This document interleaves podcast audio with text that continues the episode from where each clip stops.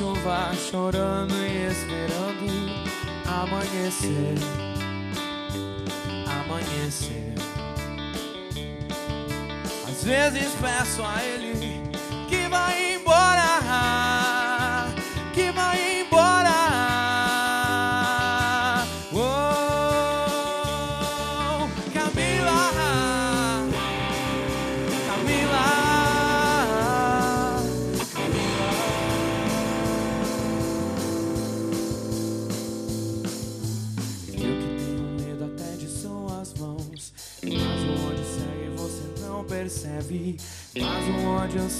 E eu que tenho medo até do seu olhar. Mas o ódio cega e você não percebe.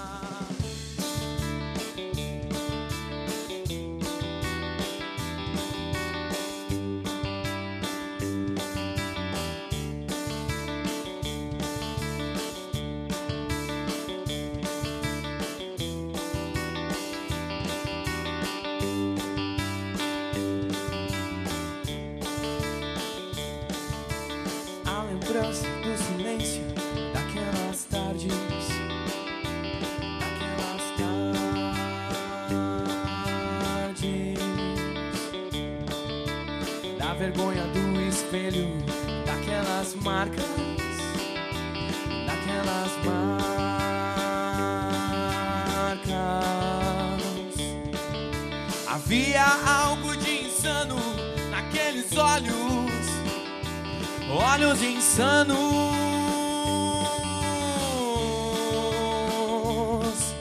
dos olhos que passavam o dia a me vigiar,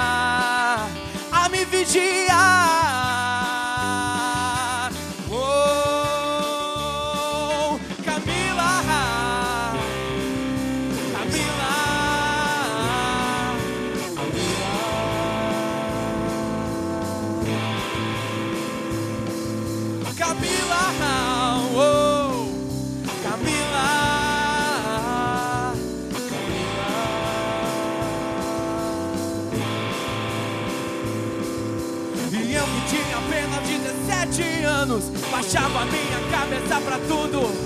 Era assim que as coisas aconteciam, era assim que eu via tudo acontecer. E eu que tinha apenas 17 anos, baixava minha cabeça pra tudo. Era assim que as coisas aconteciam. Era assim que eu via tudo acontecer. Camila, oh, Camila.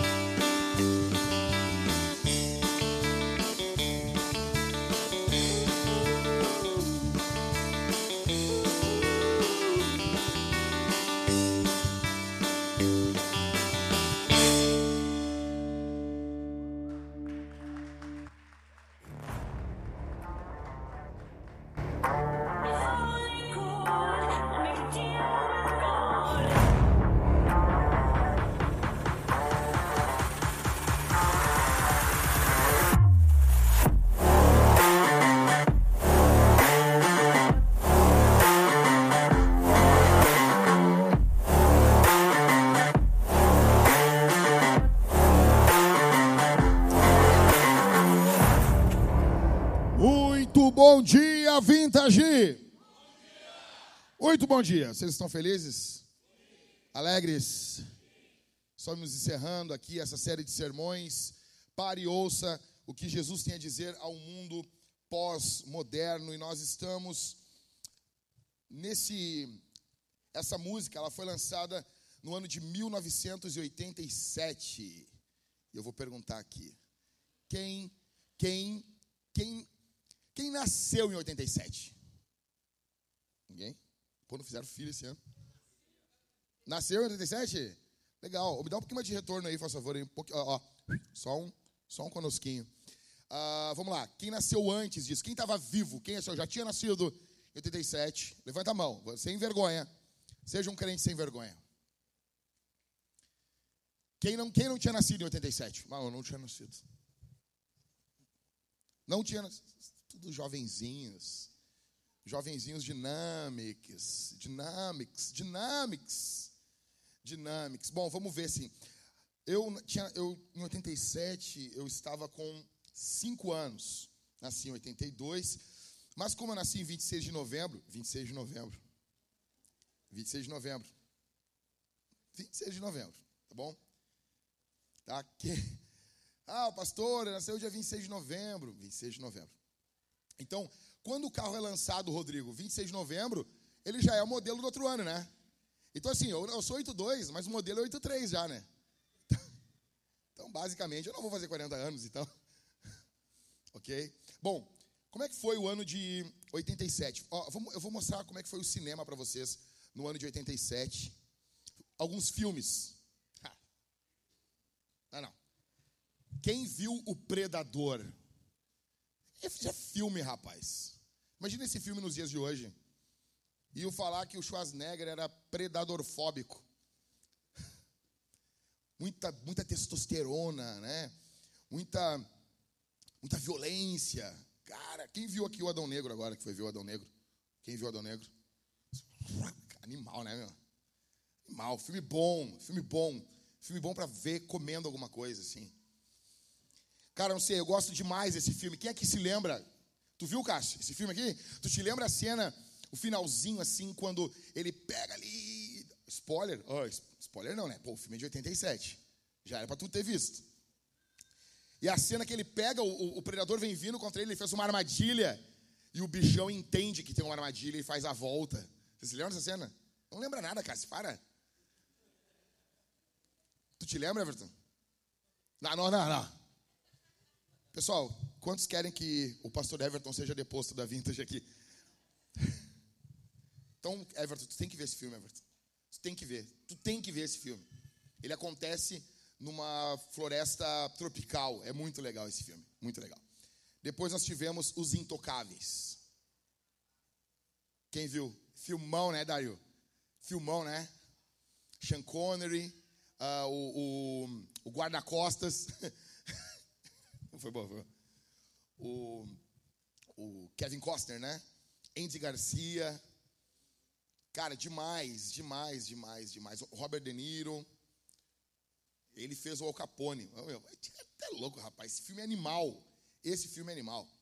Tem aquela cena do tiroteio no Canadá, assim, eles estão no tiroteio, e daí começa a dar o tiro, assim, porque era o período da lei seca, né? Aí começa a sair e a polícia, o cara policial tomando, tomando, bebendo ali, né? Cara, demais, sensacional. Vejo esse filme.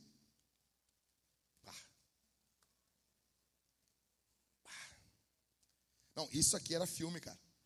Não, imagina um ator assim, o que, que, que, tu vai ser? Tu vai ser um robô. E os, não era, não era assim, efeito. Não, cara, o cara botava uma roupa. E assim, e agora? Tu vai caminhar, fazer um robô. É isso. Cara, e o robô era um, cara, nada, nada mais, nada menos que um cowboy. Porque, na verdade, todo filme de, de tiro americano, eles mudam a roupagem, mas o, o, ator principal sempre faz um cowboy. Esse aqui era um cowboy de ferro. Demais. Até rodar a arma para colocar, coldrear ela, ele fazia. Demais, cara. Animal. Aqui. Ah, as mulheres, as mulheres sonhavam dançar. Ai, meu marido vai dançar comigo. Eu vim correndo, vou pular em cima dele. Cuidado, hein? Ai, ai, porque ele me ama. Ai, nós vamos dançar. Nosso amor, as pessoas vão nos entender, vão nos aceitar. Uhum. Patrick Swayze. Né? Trilha sonora, essa aí. Tá lá na minha playlist Músicas para Fazer Bebê. Se você quiser, né, talvez seja só isso que está te faltando. Máquina mortífera. Oh, meu, sério. Sério. Tu viu Everton, Máquina Mortífera? Vamos readmitir o Everton na igreja. Cara, que filmão! E eu vou dizer uma coisa aqui. Se você quer ver uma série, são quatro filmes, Máquina Mortífera, tá bom? Então, para lançar o quinto aí. São quatro filmes. Se você quer ver, cara, o Riggs, o Murtog, cara, no início do filme, quando ele, ele, ele encontra o parceiro dele, né, que depois isso virou muito comum, né, botar um branco, um negro e juntar os dois e fazer uma e um é comedido e o outro é loucão, dependendo de um, dependendo do outro. Essa fórmula se repetiu muitas vezes, mas aqui, aqui, meu, aqui tem a bala dum dum. Pegou, Dario? Pegou a referência? Né? Então aqui não tem. E quando o, o Burtog conhece o, o, o, o Riggs ali, e cara, ele pensa que o cara é um ladrão, né? E ele pega o cara, o Riggs, bota ele no chão, bota ele na cara dele. Ele diz, ah, esse aí é o seu novo parceiro. Aí ele diz o quê? Qual é a frase? Vamos ver, Darius. Pegou? Eu estou ficando velho. Uma coisa assim, estou ficando velho para essas coisas. Aí o que, que é que o Riggs vai dizer lá no quarto filme lá? Eu estou ficando velho. Pra... Ou seja, dois amigos que envelheceram juntos. Que isso, rapaz? Isso é poesia, isso é demais. Cabelo do Chitãozinho Chororó. Mullet. Cara, vamos voltar com o mullet. Vamos voltar a usar os mullet.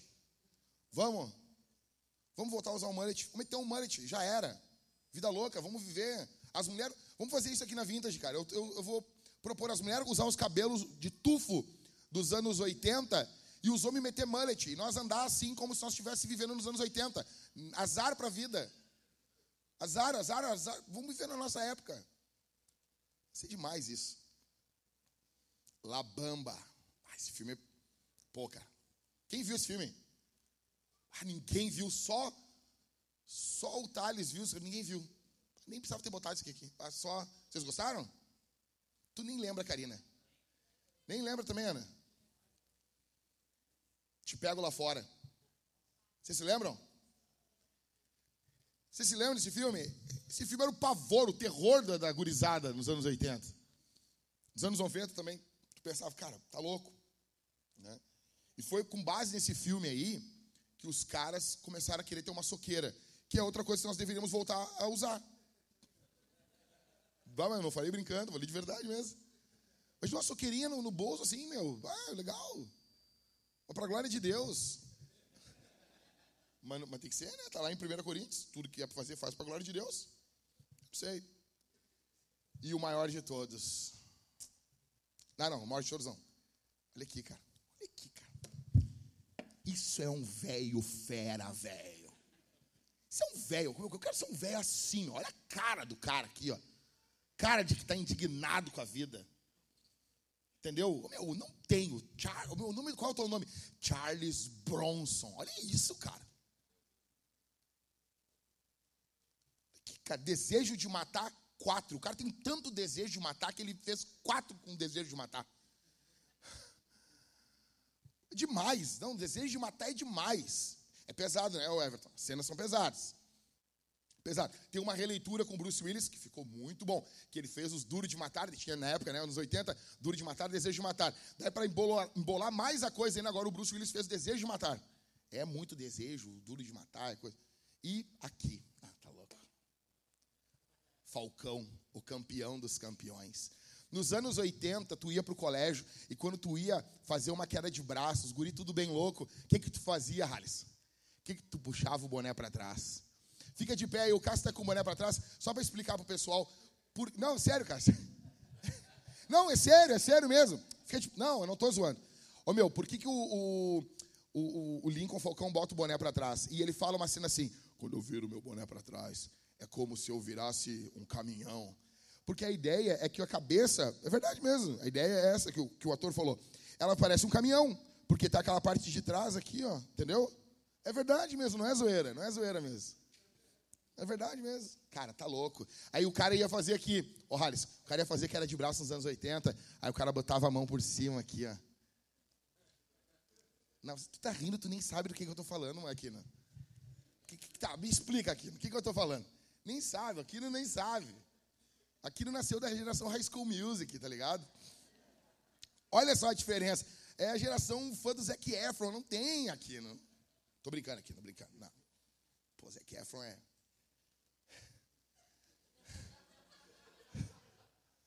Tá, vamos para a música aqui, para nós ver como é que foi esse ano. A gente vai ver como é que foi os filmes. Vamos ver o que, que, que, se cantou esse ano. As músicas mais cantadas. Bon Jovi estava lançando a música Vivendo em Oração.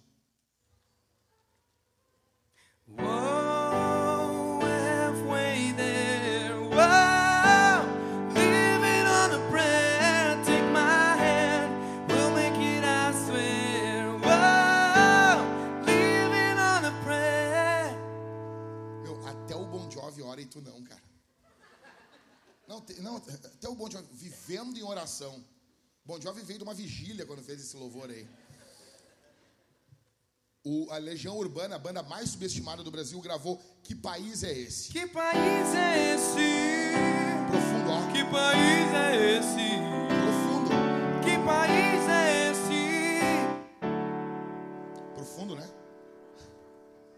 Uau, que poesia. E o Tio gravou a música mais grudenta da história, o Without You. É o Without You. With or without you, with or without you, oh, I can't live. With or without you. O cantor mais viril da história do Brasil, Lulu Santos, gravou um certo alguém. Olha a letra. Quando um certo alguém desperta o sentimento, é melhor não resistir e se entregar. É, cuidado aí, hein? Cuidado aí, hein? Não, gente, eu não, eu tô em desconstrução, eu sou um machista e tô me desconstruindo. Quando tu pode falar qualquer porcaria do mundo, mas tu falar isso no final, aí a galera te aceita daí, tá bom? Então, perdão aí, Lulu Santos, né? Ai, ai, ai, ai. Ah, o Michael Jackson gravou o disco, lançou o disco Bad. You know I'm bad, I'm bad, Shamon,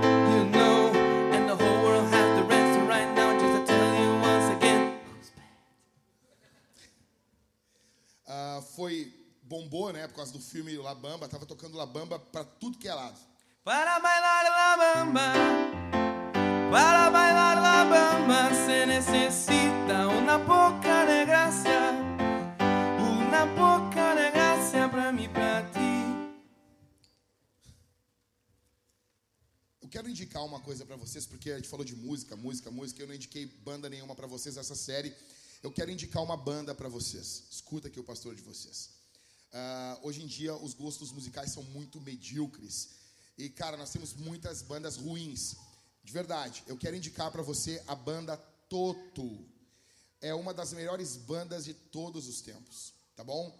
Então, se você quer ouvir música boa, aquela música de elevador, continental, música, sabe, de, de recepção de dentista, você ouve Toto. É muito, muito bom. E nesse ano eles lançaram I'll Be Over You. As soon as my heart sounds breaking and days are breaking, as soon as forever is true, I'll be over you.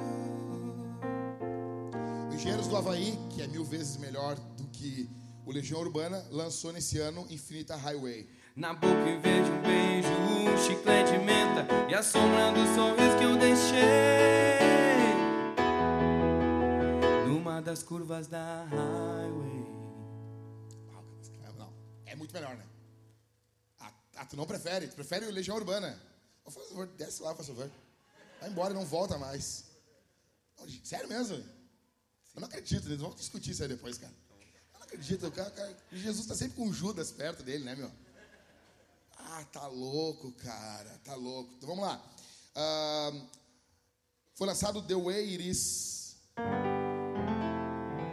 That's just the way it is. Some things will never change. the way it is. Uma das melhores bandas de hard rock dos anos 80, White Snake, gravou Is This Love. Is this love that I'm feeling?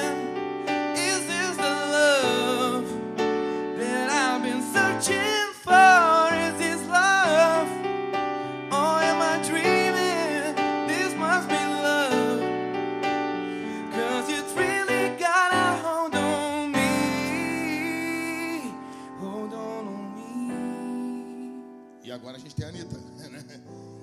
É umas coisas. Bom, nesse período, em 87, estava bem no período ali da 87, 88, dos filmes do Karate Kid. Não, não, não. Eu não tô falando ai, de, de Cobra Kai. Tô falando Karate Kid.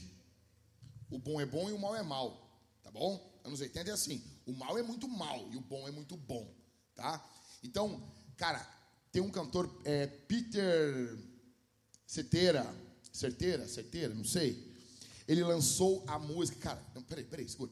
Que era a música que o Daniel San treinava ouvindo, cara. Glory of Love. I am the man who will fight for your honor. Te lembra, Dario? I'll be the hero you've been dreaming of. Era bom, meu.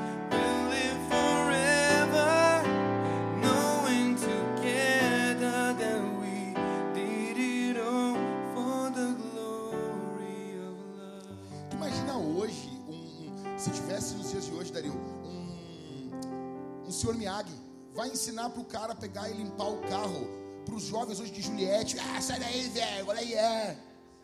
Não dá, exato, era processo hoje, trabalho escravo infantil. Que nada, meu, limpa esses carros aí, cala a boca. Né? Época boa, cara, época boa mesmo.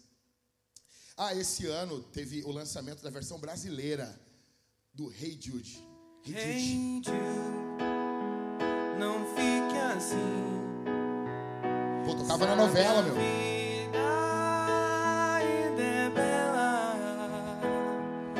Esqueça de tudo que aconteceu. Amanhã será um novo dia. Esse ano teve também o lançamento da música, uma das mais lindas do Cazuza, que é Codinome Beija-Flor. Eu protegi teu nome por amor. Em um codinome beija-flor.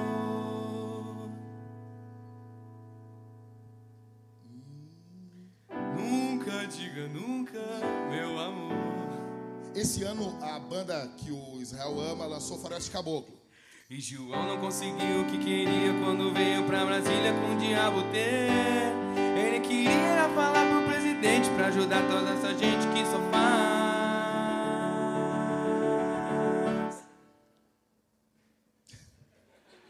Não, veja, veja, é, o João, é, a história dessa música, o cara é muito brabo. O João é brabão. Ele chega assim, ó. Aí, não fica aí, eu não defendo o general de três, três estrelas, dez estrelas, que fica atrás da mesa com o fiofó na mão. Né? Ele fala, ele xinga o general lá. E é melhor o senhor sair da minha casa. Nunca brinque com um peixe de ascendente escorpião. Quem é que numa briga vai. Qual é o jovem místico que no meio de uma briga vai olhar assim: olha aí, ó. Eu sou peixe de ascendente escorpião. Pô, cara. Pô, cara. Mas beleza, Israel gosta, né? Não, é fenomenal. É bom. Imagina o cara metendo uma pressão em ti. Olha, eu sou de Capricórnio. Beleza. Foi lançado ah, nesse ano Homem Primata. Homem primata, capitalismo selvagem. Oh, oh, oh, homem primata, capitalismo selvagem. Madonna lançou La Isla Bonita. And when the samba the sun set so high, ring through my ears and sting my eyes. Your Spanish lullaby. E para encerrar, a maior música dos anos 80 de todos os tempos. A música que faz petistas e bolsonaristas se abraçarem e chorarem juntos como na final da Copa do Mundo com o gol do menino Ney, aos 46 do segundo tempo contra a Argentina. Você imagina isso, cara? Não tem, é Lula e Bolsonaro abraçados junto e gritando, Hexa! Cara, qual é a maior música? Rick Astley, Rick Astley, Never Gonna Give It Up. Never gonna give you up, never gonna let you down, never gonna run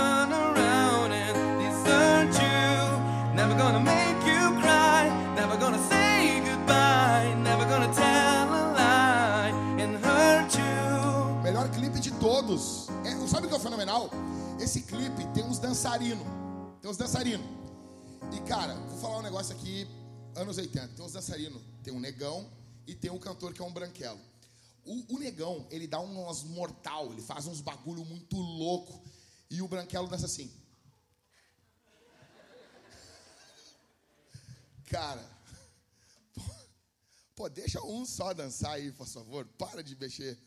Velho, nesse ano de 87, é, vocês podem ver que é um ano bem cultural, com bastante música boa sendo tocada nas rádios, com filmes que levavam as pessoas para o cinema né? Haviam, quem aqui pegou os cinemas de calçada? Quem aqui pegou? Quem que pegou?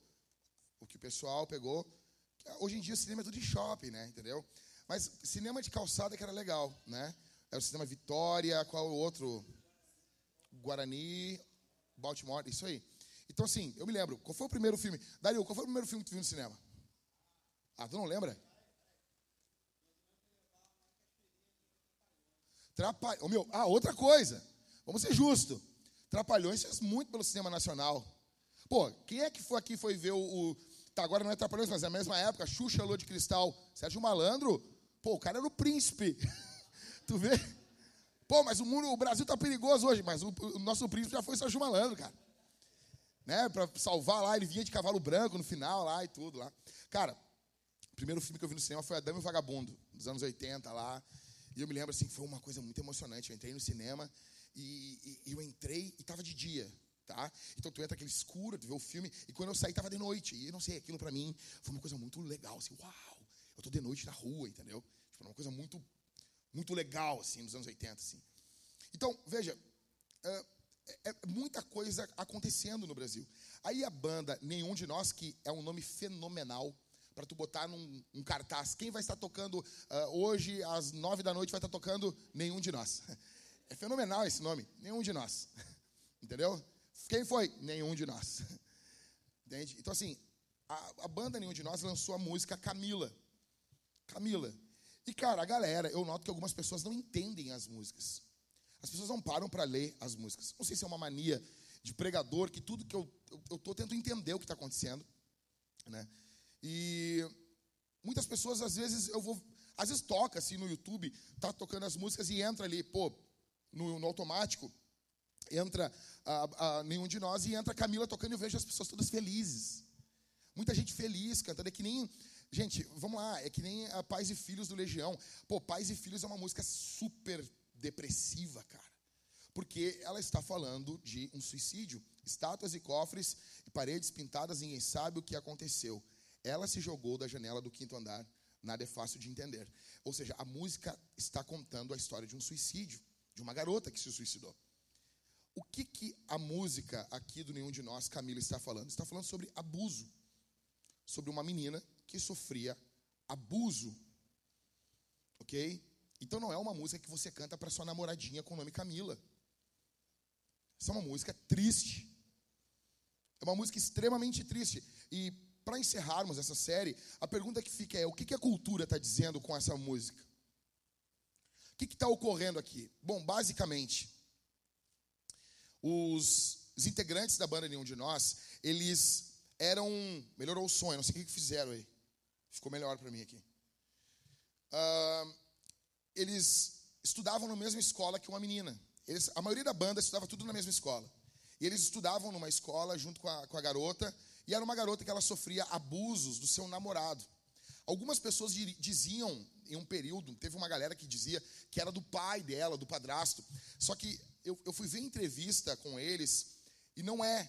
A, o abuso que a menina sofria era do namorado. E é muito comum isso acontecer. Era uma garota que vivia debaixo de um abuso, debaixo de, uma, de, uma, de um relacionamento extremamente abusivo. Veja, hoje em dia, isso é mais comum se falar na mídia sobre relacionamentos abusivos. Até a galera até passa um pouco do ponto, mas tem que falar. Tem que falar. Ok? Vocês se lembram, cara, nos anos 80, os caras cantavam entre tapas e beijos. Cara, olha, olha a insanidade dessa letra. Entre tapas e beijos é ódio, é desejo, é sonho, é ternura, loucura, não sei. O casal que se ama, até mesmo na cama, provoca loucura. Tipo, cara, quem é que vive um relacionamento assim? O mundo é um relacionamento. É, não adianta, é, é o nome, é um relacionamento tóxico, relacionamento diabólico. Não é o que Deus projetou para que você viva no seu casamento. Então, o que, que a cultura está falando aqui? Quero que nós viemos fazer uma exegese dessa música. Em primeiro lugar, a cultura está dizendo: o meu abusador fez eu pensar que a culpa era minha. Veja o que diz a letra. Depois da última noite de festa, chorando e esperando amanhecer, as coisas aconteciam com alguma explicação. Depois da última noite de chuva, chorando e esperando amanhecer. Aí ela fala assim: às vezes peço a ele que vá embora. E entra no coro cantando Camila. Veja, a ideia aqui que o pessoal da banda tentou passar, eles estão chegando de uma noite, de uma festa, aonde houve o início de uma discussão, de uma tortura psicológica, de uma violência psicológica contra essa garota. E ela está extremamente abalada pelo que está ocorrendo no relacionamento dela, e ela só quer que amanheça. O interessante é que depois da última noite de festa, ela chora e espera amanhecer. Isso se repete. Depois da última noite de chuva, chorando e esperando amanhecer. A ideia aqui central, a primeira ideia aqui, é que esse relacionamento é abusivo não em um momento. Eles, esses abusos se repetem muitas e muitas vezes. A vítima aqui, a menina, ela está inerte. Ela não reage. Ela apenas espera amanhecer. O abusador, ele vai sempre, escuta o que eu vou dizer aqui, fazer com que a vítima pense que a culpa é dela. Sempre.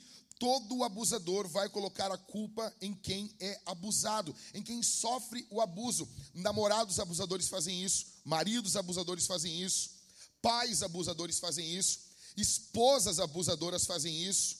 É muito comum, como aconteceu com Johnny Depp. Não é só o homem que pode cometer esse tipo de crime.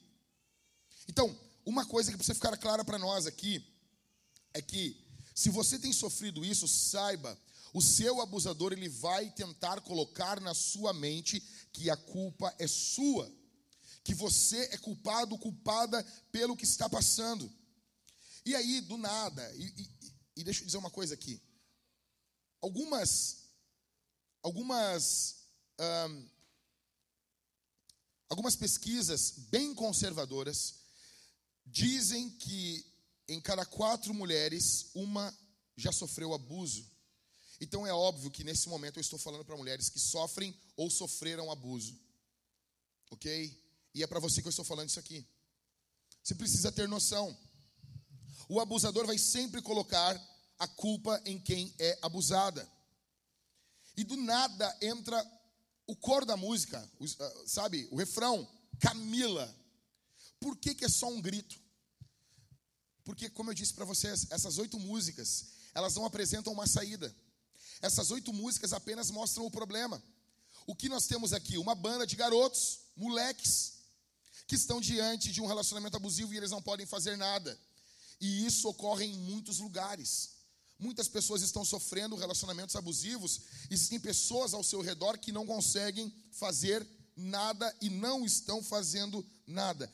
E deixa eu dizer uma coisa aqui. Você sabe muito bem o que eu estou falando. Se você está sofrendo um relacionamento, você está em um relacionamento abusivo, você sabe muito bem o que eu estou falando. Você sabe que eu estou falando para você. Você sabe que o que eu estou falando aqui envolve a tua vida. E você, se há algum abusador aqui, você sabe muito bem, você está lotado de medo nesse momento, porque você não quer ser descoberto. Porque você não quer que venha luz sobre o teu pecado, sobre o teu crime. Garotas, elas tendem a aceitar os abusos Porque muitas vezes o, os pecados dos seus abusadores acabam se confundindo com os seus pecados. Eu vou dar um exemplo aqui. A garota está sofrendo abuso em um casamento ou em um namoro. Mas como ela transou antes do casamento, como ela, ela, ela cedeu para esse abusador, então ela se sente muitas vezes, sabe, meio que no débito, ela não se sente digna de ser ajudada, digna de ser cuidada, digna de ser protegida. Então, como o abuso, cara, veja, as coisas depois do Éden, elas são complicadas. Elas não são preto e branco. Então, como os pecados se misturam, as maldades se misturam, você mistura abuso de um lado, pecado de outro, crime, é tudo misturado. Então muitas garotas acabam cedendo, aceitando os abusos e todo abusador começa devagar. Todo o abusador começa lentamente. O abusador não segue um padrão. Os abusos, eles vão crescendo. Muitas está, estão em um relacionamento. Vieram de lares desestruturados. Outras foram molestadas na infância. E com o molestamento na infância, vem lembranças de ódio, vem também lembranças de prazer e repulsa. Porque veja, por que, que muitos abusadores de crianças, eles continuam fazendo isso e acham que eles não estão errados? Porque o corpo humano ele possui zonas erógenas. Então, ainda que a pessoa não esteja confortável, não queira fazer algo, é algo que ela não quer que ocorra, ela pode em algum momento ter um período curto de prazer. E esse prazer, escuta o que eu vou dizer, que é contra o que essa pessoa quer, é contra o que ela está querendo, esse prazer ele vai gerar culpa em quem sofreu o abuso. Porque essa pessoa vai pensar: eu sou uma pessoa que mereço o que eu sofri. Na verdade, eu estou participando disso. E ao ver momento de prazer, algum, algum pequeno momento de prazer, o abusador vai continuar fazendo isso achando que ele está no domínio da situação. Então, em primeiro lugar, o abusador vai sempre fazer a vítima pensar que a culpa é dela. A cultura está mostrando isso para nós. E ela está certa em falar isso. Em segundo lugar, os olhos e as mãos do meu abusador são assustadores. Alguém consegue uma água para mim, por favor? Os olhos e as mãos do meu abusador são assustadores. Olha o que diz a letra da música. E eu que tenho medo até de suas mãos, mas o ódio cega e você não percebe. E eu que tenho medo até do seu olhar, mas o ódio cega e você não percebe. Cada gesto do abusador é amedrontador. Cada gesto daquele que imprime o abuso é terrível. Os olhos, a intenção aqui, os olhos estão falando da intenção e as mãos falam da ação. Esse abusador, ele tem olhos maus, ele tem um olhar maldoso, ele tem mãos maldosas. A intenção dele contra a vítima do abuso, contra a vítima, é má. E ele não apenas tem uma intenção má, como ele tem atitudes más. Tudo, escuta, tudo nele é mau. Tudo nele é demoníaco.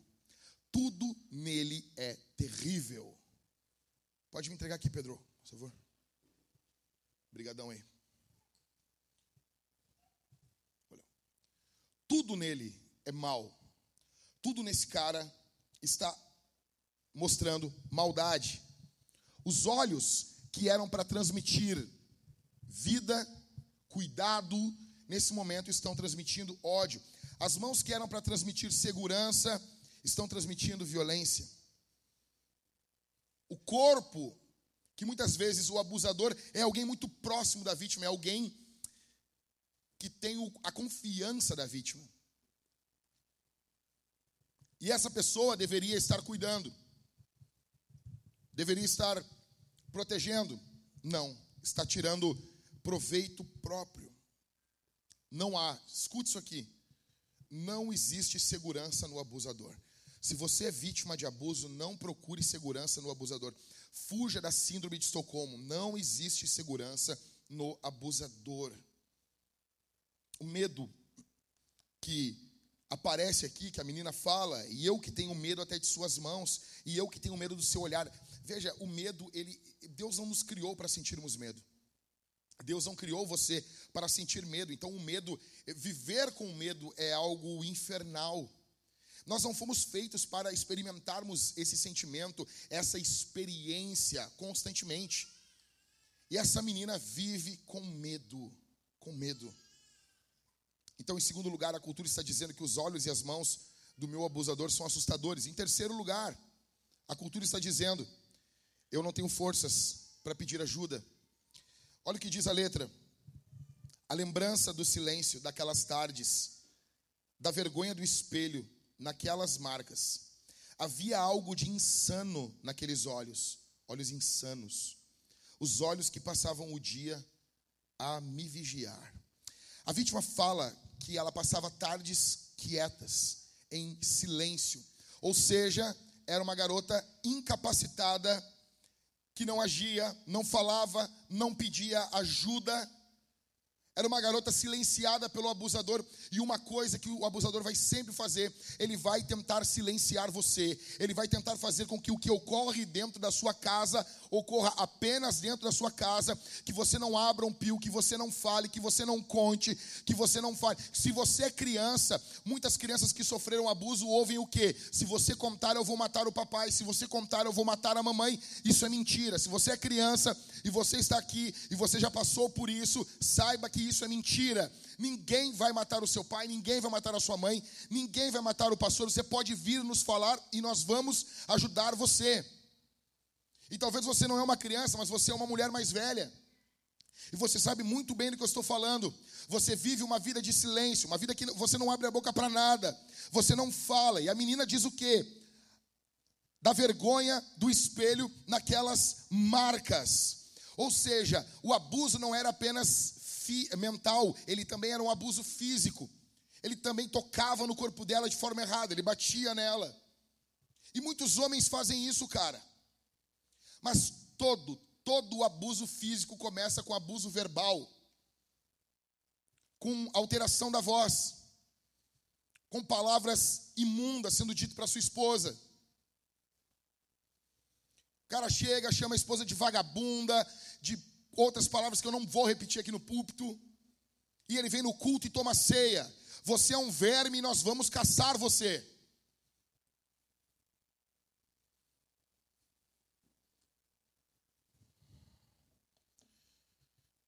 A, a, o texto aqui diz, a, a música diz, a lembrança do silêncio daquelas tardes, da vergonha do espelho ela tem vergonha, cara, isso é louco. As vítimas de abuso, elas ainda sentem vergonha, como se a culpa fosse delas. Essa garota sente vergonha. O abusador sufoca a vítima não apenas com palavra, não apenas com atos, ele sufoca ela com os olhos.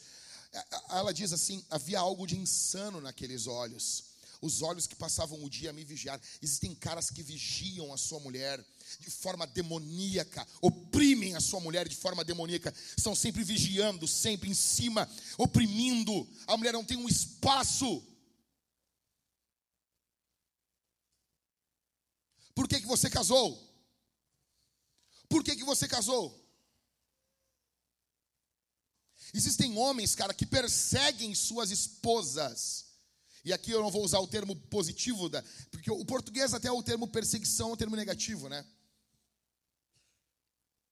Não é alguém que, que está junto para acolher, para proteger, para amar. Não.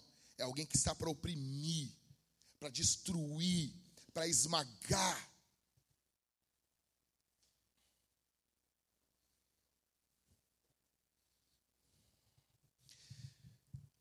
Como a maioria dos abusos começa na infância, as pessoas tendem a não conseguir se defender.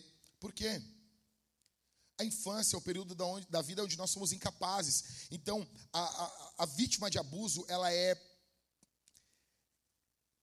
ela é condicionada a sempre aceitar o abuso. Porque ela sofreu abuso na sua infância, quando ela não conseguia responder. Então, ela tem uma vida de condicionamento. É mais ou menos assim: você pega um cavalo e você amarra o cavalo, quando jovem, em uma árvore. Ele vai tentar sair e ele não sai. Ele não consegue sair. Depois de grande, aonde eles amarram o cavalo? Eles podem amarrar o cavalo em uma cadeira. O cavalo não sai mais. Por quê? Ele foi condicionado. Mulher, se você está sofrendo abuso, você tem que procurar ajuda. Você precisa procurar ajuda. Nós queremos ajudar você. É óbvio que você tem que tomar vergonha na sua cara. E ninguém vai falar isso para uma pessoa que está sofrendo abuso. Por quê? Porque ninguém tem coragem de falar isso também. E não recorte só isso que eu estou falando aqui. Pegue o contexto do que eu estou falando. Você é vítima, você precisa de ajuda e nós queremos ajudar você. Porém, não venha depois se juntar ao seu marido, ao seu namorado abusador e colocar na internet que estão querendo separar vocês. Minha esposa está aqui e nós já passamos isso. Nós vamos ajudar, está lá a menina lá sofrendo abuso, o cara, pum, deu uma bocha. Para quem não é do, do, aqui do sul do Brasil, quem? Para entender, bocha é um soco. Deu uma bomba, pum, no olho da mulher. Vagabundo desgraçado, na frente de homem até afina a voz. Lá fomos nós, Talita, eu, na época o pastor Leão foi junto e fomos ajudar e a mulher chorou. Não, porque ele bateu em mim, não sei o quê, bababá. Nós, olha, se tu quiser te separar, nós estamos juntos, nós vamos te apoiar. A igreja vai ficar do teu lado e bababá, bababá, bababá, babá. Dois dias depois, Facebook, foto dos dois juntos. Estão querendo nos separar. Ah, vá para o inferno. Vá para o inferno. Eu não tenho tempo. Eu não tenho tempo. Eu não tenho tempo. Para você ser resgatado, você tem que admitir que precisa de um resgate. Eu não tenho tempo para palhaçada. Escute o que eu estou dizendo. Isso envolve a tua vida e a vida dos teus filhos, envolve envolve tudo que você vai viver, envolve provavelmente até a sua eternidade. Você foi condicionada a não pedir ajuda. O seu abusador esmaga você para você não pedir ajuda, para você não falar nada, e nesse momento há um clima terrível. Não fala, não age. Em casa eu resolvo contigo, em casa eu, eu explico, em casa a gente conversa, em casa, em casa, em casa. É uma mentira. Se você vive isso hoje aqui, não espere chegar em casa. Abra o jogo aqui. Aqui. O abusador chora, o abusador pede perdão, o abusador mente para continuar escravizando você. Homens abusadores jogam o passado da mulher na cara dela. Mulheres abusadoras fazem o mesmo. Como se você estivesse sendo agraciado por ter sido perdoado, por ter ficado, olha, quem vai te querer? O abusador sempre diz isso, né? Quem vai querer você? Cara, fala comigo que eu consigo alguém. Eu não tenho, eu tenho unção do casamento, velho. Quem vai te. Olha, um monte de gente. Um monte de gente. Tem fila, tem um caderninho lá. Um monte. Que a cultura está dizendo? Em terceiro lugar, eu nunca soube reagir aos abusos que sofri. Olha o que diz a música e eu que tinha apenas 17 anos. Aqui nós somos informados que a menina era uma adolescente. Ela, ela diz: baixava a minha cabeça para tudo. Era assim que as coisas aconteciam. Era assim que eu via tudo acontecer. Ou seja, uma garota, uma adolescente. Ela não sabe reagir. Garota. É, é estranho, eu estou falando com mulheres mais velhas, e mulheres mais velhas sabem reagir. Como é que foi, Ana? Ana foi votar, né, Ana? Chegou lá e não aceitou. Pressão, né, Ana? Como é que foi? Me disseram que tu foi votar e disseram que já tinha votado no teu lugar, né? Isso não existe no Brasil, tá, gente? Isso não existe. Seu, seu TSS, o Alexandre de Moraes, isso é só uma história que eu vou contar aqui, tá? A Ana foi votar e não, não tinham, né? Já tinham votado no nome dela, né? E daí, o que, que eles falaram? Ó, oh, não tem, tem que registrar. Acontece. E a Ana bateu o pé e disse: Eu não vou sair daqui. E já tinha fila, né? E a pressão, imagina só, tu ali, mulher sozinha, e aquela pressão, olha, mas não, então, vai deixar essa fila aí? Não, eu não vou sair daqui, enquanto eu não votar. Ana, que mulher, velho. Ana tem, não vai ser a próxima Mulher Maravilha. E Ana, não vou sair daqui, não vou sair daqui. E o cara, tá bom, o fulano aqui não vai vir votar, então tu vota no nome do lugar. Ou seja, provavelmente fizeram isso com a Ana. Vocês estão entendendo? É, as eleições são assim, super confiáveis. Por favor, não derrubem a conta da igreja. Nós amamos, nós confiamos nos resultados das eleições. Confiamos. Tá bom? Lula, filho do Brasil. Tá bom? Acabou. Acabou. Acabou. Acabou. Imagina questionar no Brasil. Tá louco, né, gente? Quem vai ser nós? Ou seja, essa garota é uma adolescente, ela tem 17 anos. Atenção aqui, ó. Ela tem 17 anos, ela baixa a cabeça para tudo. E ao baixar a cabeça para tudo, isso se repete, se repete, se repete. Tanto que ela diz, era assim que as coisas aconteciam. Era assim que ela via tudo acontecer. As coisas se repetiam. E aqui ela também tem um pouco de pecado de omissão. Deixa eu dizer uma coisa para você. A omissão é pecado. A omissão é pecado. É pecado quando você não fala. Muitas mulheres estão aqui, talvez você sofreu abusos. O seu abusador agora, talvez ele se tornou crente, se tornou evangélico, já fazem mais de 20 anos e você não fala nada, isso é errado. Esse sermão aqui é duro porque você vai ter que revisitar momentos ruins da sua vida. Só que isso requer coragem, requer ousadia. A pergunta que fica aqui, para nós encerrarmos essa série, é a seguinte: O que Jesus tem a dizer para Camila? O que, que Jesus tem a falar? O que, que Jesus tem a dizer? Porque o que a música está falando a gente sabe, o que a cultura está falando a gente sabe. Mas o que Jesus tem a dizer? Em primeiro lugar, Jesus diz: Eu olho para você com olhos de amor, Camila. 1 Pedro 3,12. Porque os olhos do Senhor repousam sobre os justos, e os seus ouvidos estão abertos às suas súplicas, mas o rosto do Senhor está contra aqueles que praticam o mal. Enquanto os olhos do abusador são olhos que transmitem maldade, são olhos que transmitem medo, os olhos de Jesus são olhos que transmitem amor, cuidado. Os olhos do Senhor estão sobre os justos. Entenda isso. Os olhos do abusador querem imprimir uma falsa identidade nessa menina. Os olhos do abusador querem trazer uma falsa ideia, e muitas vezes você que foi abusada, você baseia a sua identidade em coisas erradas. Exemplo: em primeiro lugar, muitas garotas que foram abusadas baseiam a sua vida, a sua identidade nos pecados dos seus pais. E você deixa com que os pecados dos seus pais afetem você. Isso é o que muitas vezes alguns neopentecostais chamam de maldição hereditária. Que na verdade na Bíblia você não vê isso, você vê basicamente pecados aprendidos. E você permite que esses pecados avancem sobre a sua geração e determinem quem você é, e determinem a pessoa que você vai se tornar, e determinem a tua identidade. Em segundo lugar, você pode basear a sua falsa identidade nos seus pecados. Como eu falei para você, abusos, eles também estão conectados com o pecado. E talvez você baseie a sua vida, baseie a sua história, baseie você nos seus pecados e você pense, na verdade, eu tenho que pagar por isso mesmo. Esses abusos que eu estou sofrendo são consequências do meu pecado. Em terceiro, você baseia sua identidade nos pecados que pecaram contra você. Ou seja, aquilo que fizeram contra você acaba definindo quem você é. Você se vê como a estuprada, você se vê como a sofrida, você se vê como aquela pessoa que foi abandonada.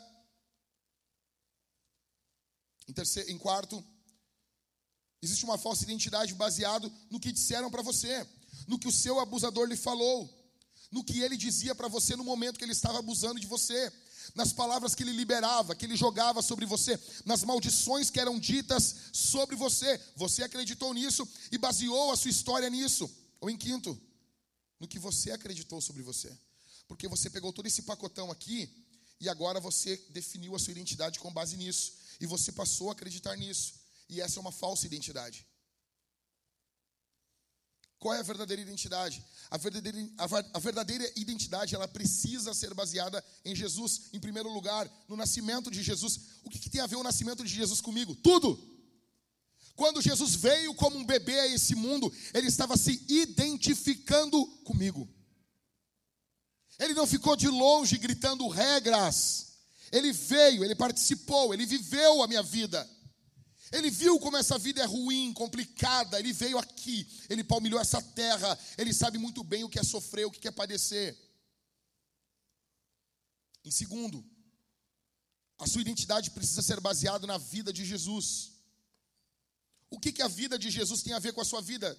Tudo tem a ver o mérito. Olha só, se esse Jesus morreu na cruz no meu lugar, se a vida dele agora vem sobre a minha vida, isso muda tudo. Porque quando eu leio a Escritura, eu vou lendo os Evangelhos. Ah, Jesus, ele alimentou uma multidão. Ah, Jesus, o que, que ele fez? Ele pegou e ele uh, ressuscitou o filho de uma viúva. Jesus curou, Jesus amou, Jesus levantou, Jesus ressuscitou mortos. Eu pergunto para você: o que uma pessoa que fez tudo isso merece? Quanto, quanto de mérito Jesus tem? Por ter feito tudo isso. Agora, conforme Paulo fala aos Coríntios, esse mérito de Jesus está sobre mim. Ou seja, a minha vida não é definida pelo que eu fiz, a minha vida é definida pelo que Jesus fez, e isso muda tudo. E isso te arranca da mão do abusador. Porque às vezes o abusador sabe de alguma coisa do teu passado. O abusador usa o teu passado. E homens abusadores fazem isso. Jogam. Você perdoou, você amou. E você, num dado momento, numa discussão, você joga alguma coisa. Você fala alguma coisa. Isso é terrível. Ou não fica junto, segue a tua vida, ou perdoa e passou. Fui tratar um caso uma vez. A mulher, cada discussão que vinha, ela jogava na cara do, do marido um pecado passado dele, sendo que ela tinha dito que ia ficar com ele. Eu disse, minha filha, te decide.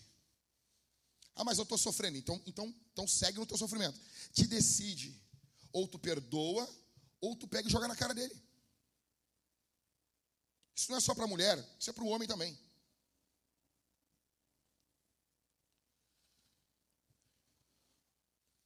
Em terceiro, a verdadeira identidade baseada em Jesus envolve o sofrimento.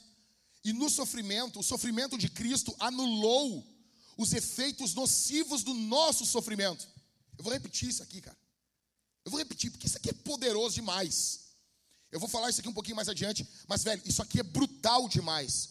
Os efeitos nocivos, cara, do nosso sofrimento foram anulados pelo poder do sofrimento de Jesus. Tem noção disso, cara? Eu não estou dizendo que você não vai sofrer. Eu só estou dizendo que o teu sofrimento, depois de você estar em Jesus, eles não causam mais efeitos negativos em você. Isso é poderoso. Em quarto, a morte de Cristo. Qual qual a identificação? Qual o que que a morte de Cristo fala para minha identidade?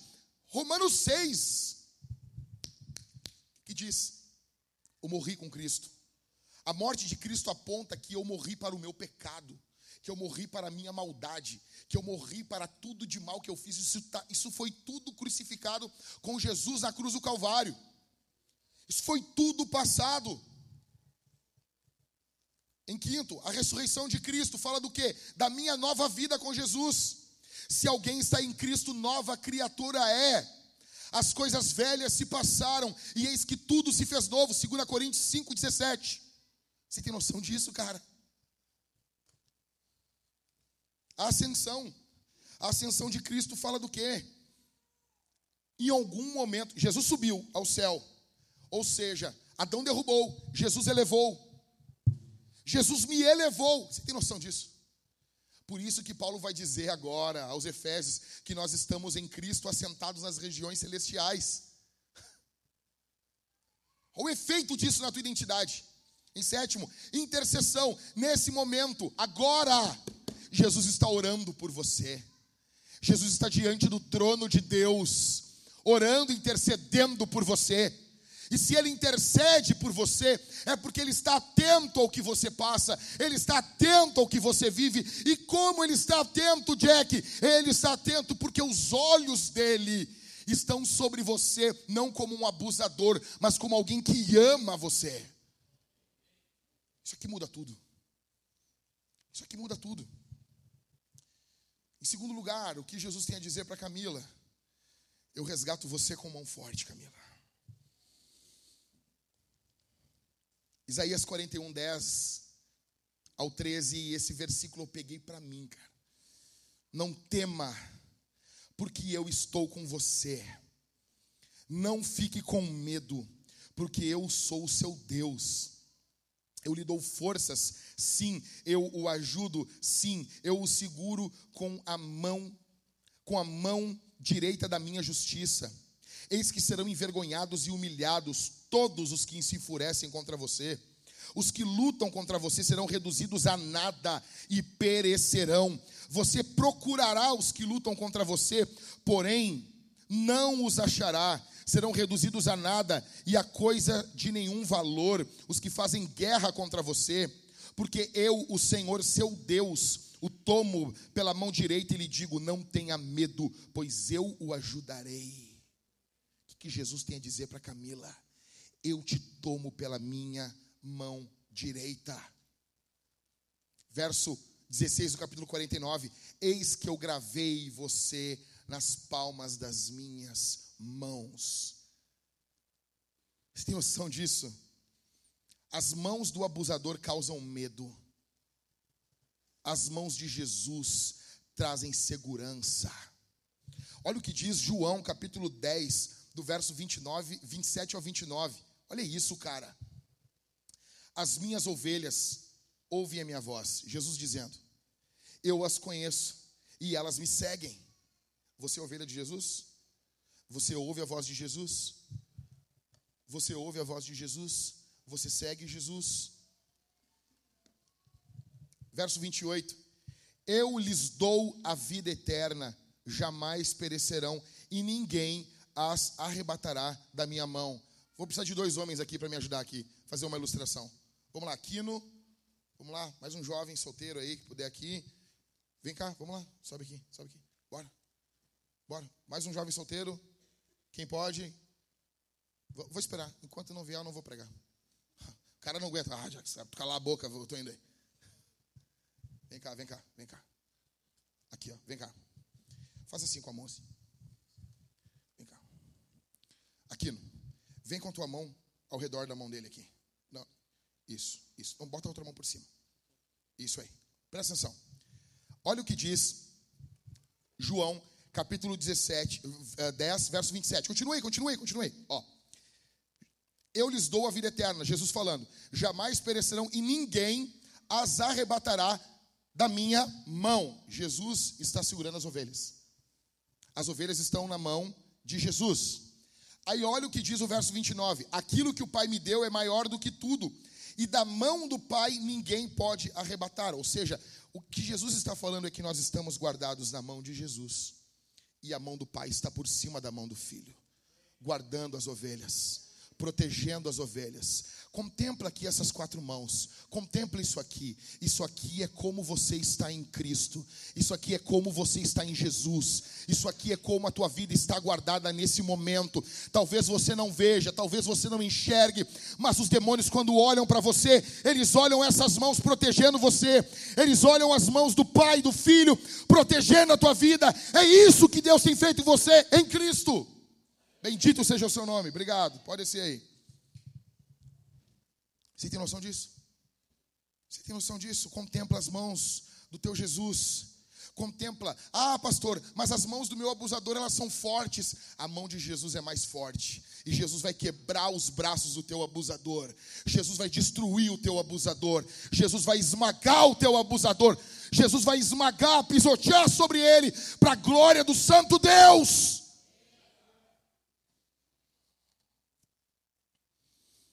As mãos do abusador trazem medo, a mão de Jesus traz segurança. A Bíblia está falando de redenção aqui. E redenção envolve resgate. Envolve resgate. Escuta isso aqui. A Bíblia fala sobre Faraó, sobre o Egito. Faraó é um tipo de Satanás, aponta para o diabo. Moisés foi levantado por Deus para libertar o povo, e Moisés aponta para Jesus. E a saída do povo do Egito aponta para a nossa conversão. Você e eu estávamos nas mãos do diabo, nas garras de Satanás. Onde você estava? Onde você estava quando você foi livre?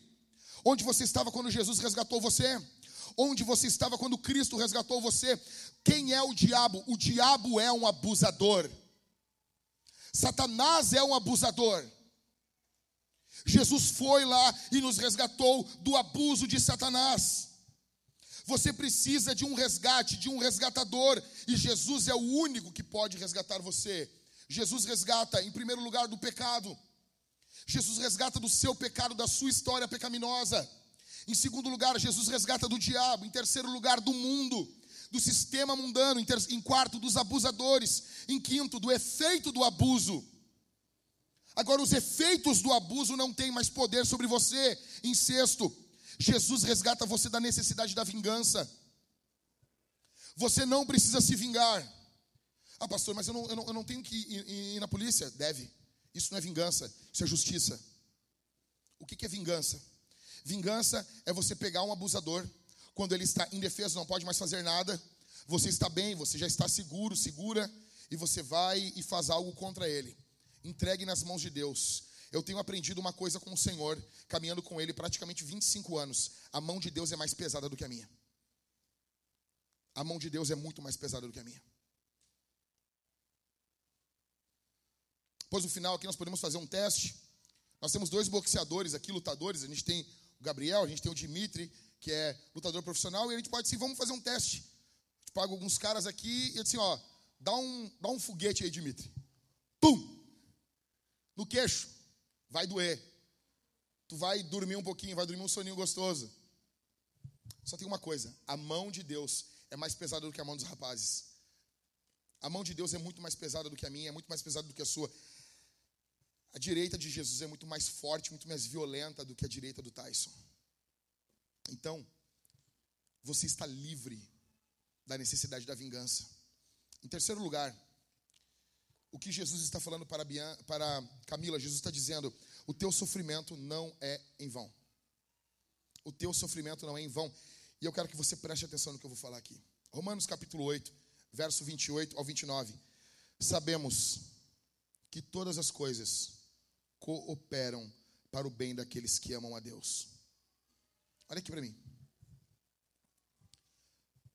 Jack, se tu está falando que Jesus é tudo isso, que Jesus é esse Deus poderoso, que Ele tem essa mão forte, que Ele é, que ele é tudo isso mesmo, por que, que eu passei o que eu passei? Por que, que eu sofri tudo isso? Jack, não, não, não fecha ou Jesus ele é todo poderoso ou ele é bom. Só que veja, a Bíblia afirma categoricamente que Deus é bom. E a mesma Bíblia afirma que Deus é todo poderoso. Você pode escolher ficar apenas com um lado.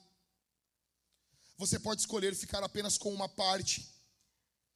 Você pode escolher ficar apenas com um, um, um recorte da Escritura.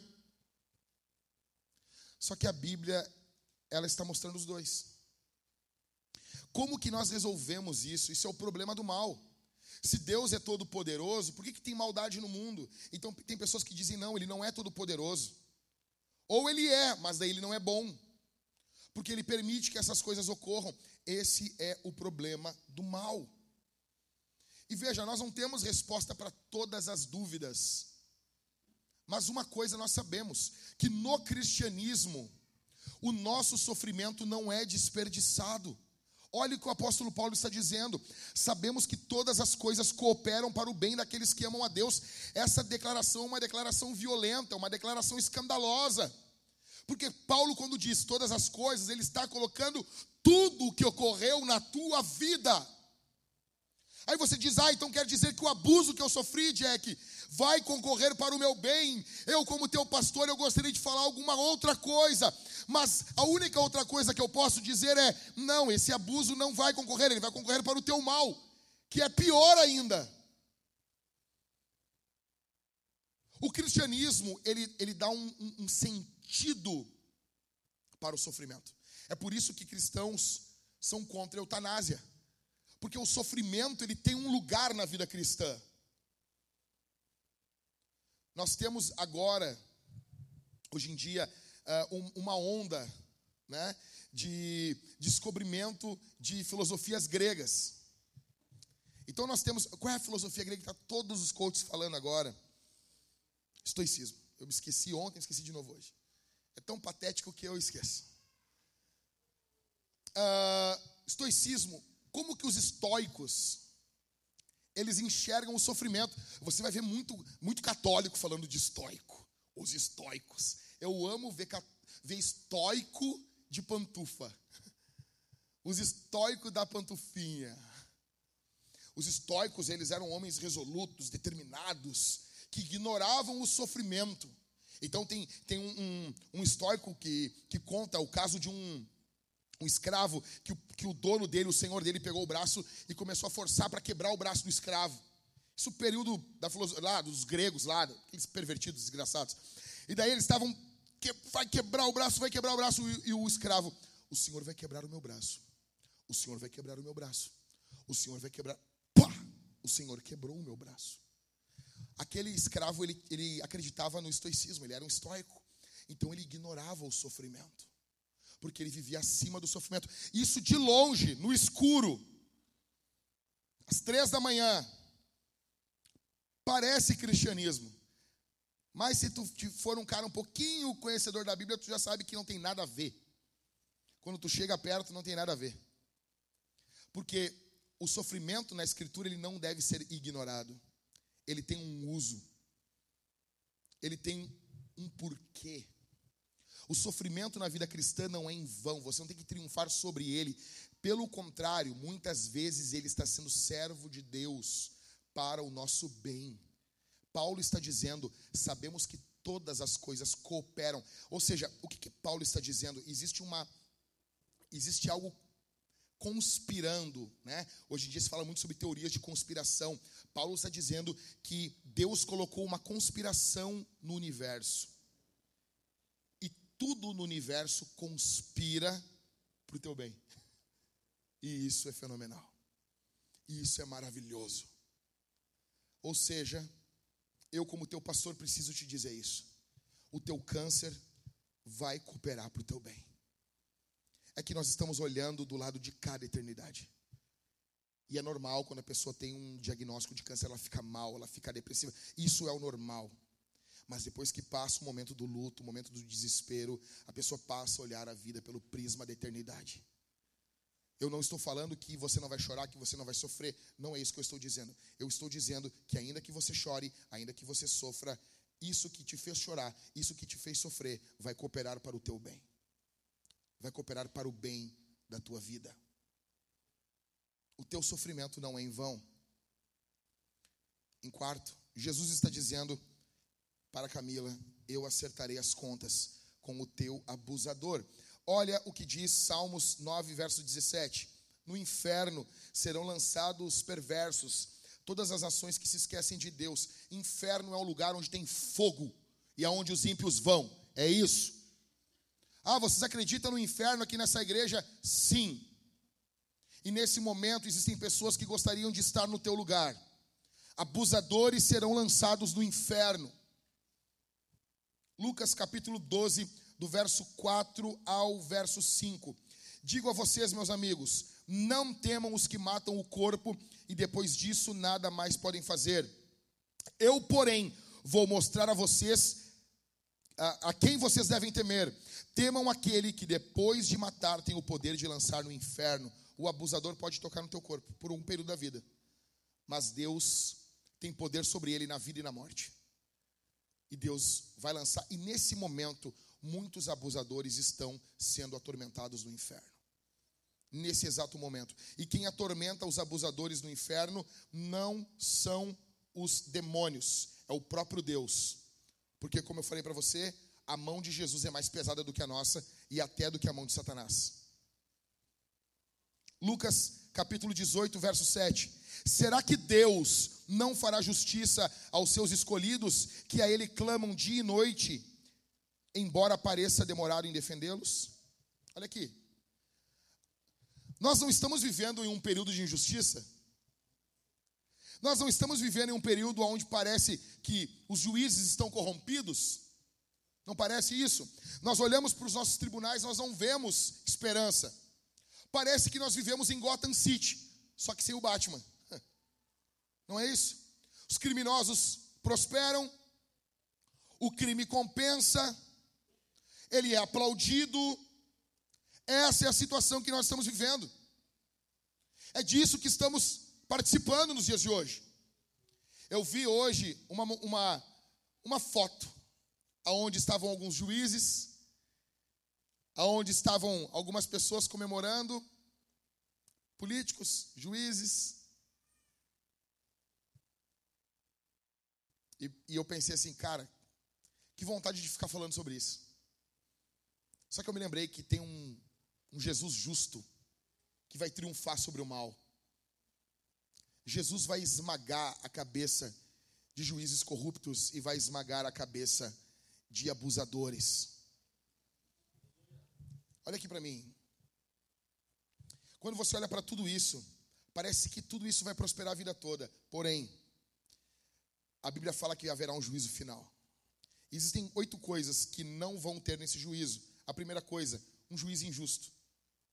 O juiz que vai estar sentado naquele trono é justo. Em segundo, não haverá advogado de defesa. O advogado agora é o juiz. Tem uma história muito interessante. Havia um homem muito rico, muito rico. E ele sempre cometia crimes, crimes, crimes, e ele contratava o melhor advogado da cidade, e esse advogado sempre livrava ele. Sempre. Ele era um homem muito mau. Ele vivia cometendo diversos crimes, diversas coisas erradas, e o advogado ia e livrava ele. Até que, num dado momento, ele precisou do advogado, ligou e o pessoal disse: Olha, ele não trabalha mais aqui. E ele não conseguiu encontrar mais o advogado. Contratou um outro advogado. E quando ele entrou no tribunal, quem estava sentado na cadeira do juiz era aquele advogado. E ele olhou para ele e disse: Por favor, me livra. E ele disse: Antes eu podia porque eu era teu advogado, mas hoje eu sou teu juiz. E eu sei tudo do que você já fez. E eu não vou te livrar. É a mesma coisa nos dias de hoje. Hoje, Jesus é o advogado daqueles que se arrependem. Se você é um abusador, existe uma saída para você aqui essa, essa manhã. Você pode se arrepender do seu pecado e pagar pelo seu crime. Porque o arrependimento diante de Jesus não paga pelo seu crime. E outra, se você estiver arrependido, você vai se entregar à justiça. E Deus vai fazer uma obra na sua vida. Porém, se você negar isso, vai chegar um dia que Jesus, que estava como teu advogado aqui nesse momento, vai ser o teu juiz. E você não vai ter advogado de defesa. Em terceiro, que não vai haver no juízo final? Recurso de última hora. Em quarto, jeitinho brasileiro. Não vai haver suborno. Ninguém vai corromper o juiz que está naquele trono. O que você pode oferecer para Jesus? Em quinto, não haverá desvalorização da lei. A lei vai ser levada ao pé da letra não haverá uma má interpretação da lei como nós temos nos dias de hoje. Cada político julga da sua forma. Em sétimo, não haverá leis injustas. Em oitavo, não haverá habeas corpus, que é um recurso para impedir a privação de liberdade. Não vai ter. Lembre-se, Jesus pode te salvar, abusador. Jesus pode te salvar. Só que é hoje aqui o momento em que você acerta as contas com Ele. Em quinto, o que Jesus tem a dizer para Camila? Em último, Jesus diz: Eu vou enxugar dos seus olhos toda lágrima. Eu vou enxugar dos seus olhos toda lágrima.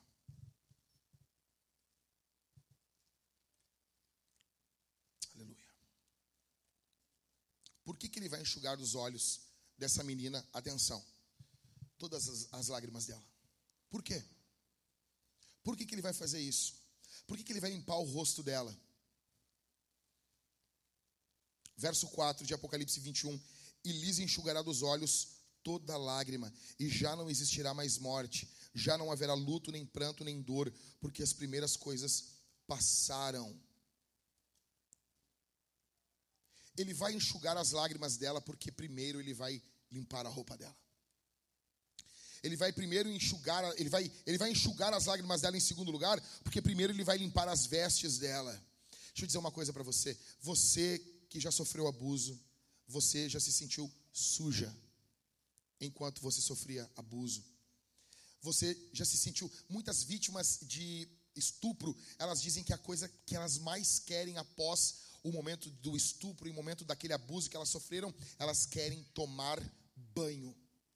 Elas precisam tomar banho. Elas se sentem sujas. Por que essas vítimas relatam isso? Isso é bíblico, isso é teológico. A Bíblia diz que o pecado contamina. O pecado contamina. Levítico nos mostra isso. O pecado contamina lugar, coisas e pessoas. O pecado contamina lugares, coisas e pessoas. Você vai ver em Levítico que lugares eram contaminados pelo pecado. Isso ocorreu uma vez quando um homem invadiu a casa de um senhor e ele foi direto no quarto da menina, da filha deles, e tentou violentar a filha deles. Eles conseguiu salvar a sua filha. Depois que a polícia veio, prendeu o abusador, ele pegou a sua família e foi para um hotel. E eles não voltaram mais para aquela casa, ele contratou uma empresa e eles se mudaram, porque era impossível para a menina viver naquele quarto. Por quê? Porque aquela casa havia sido contaminada. A mente da menina não tinha mais como conviver com aquela casa. Coisas podem ser contaminadas, por exemplo, uma menina, criança, o seu pai crente, entre aspas.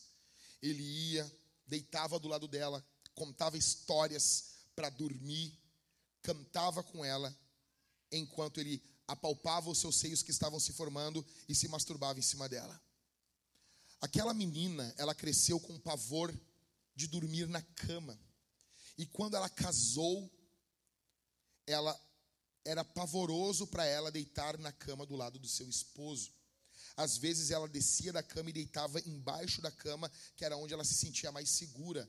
Por quê? Porque aquele objeto foi contaminado para ela. Aquilo trouxe uma contaminação para aquele objeto. E ela precisava de limpeza. Ela precisava que o sangue limpasse aquele objeto. Pessoas são contaminadas pelo pecado. O pecado contamina pessoas. O corpo pode ser contaminado. E escute isso aqui: é muito comum mulheres que sofreram abuso terem ódio do seu corpo, olhar o seu corpo de uma forma pecaminosa, ter nojo do seu próprio corpo. O que ocorreu quando Adão e Eva pecaram no jardim? Qual foi a primeira coisa que eles fizeram? Eles se esconderam de Deus e eles pegaram folhas de figo, folhas de figueira. E o que, que eles fizeram com essas folhas de figo? se cobriram, fizeram roupas para eles. O que, que é isso? Isso é uma forma humana de lidar com o pecado. Isso é uma forma humana de lidar com a maldade. Isso é uma forma humana de lidar com os efeitos do pecado. E muitas mulheres, escuta aqui, muitas mulheres estão aqui nessa manhã utilizando folhas de figueira para tentar lidar com o pecado que foi feito contra você. Nós temos as seis folhas de figueira das meninas abusadas. A primeira, a folha da, da boa menina. Você foi abusada, você sofreu. Fizeram coisas com você que não deveriam ter sido feitas, você deveria ter sido protegida, você deveria ter sido amada, você deveria ter sido acolhida, deveriam ter protegido você da loucura dos adultos. Mas não. Você não foi priorizada. Você não foi priorizada.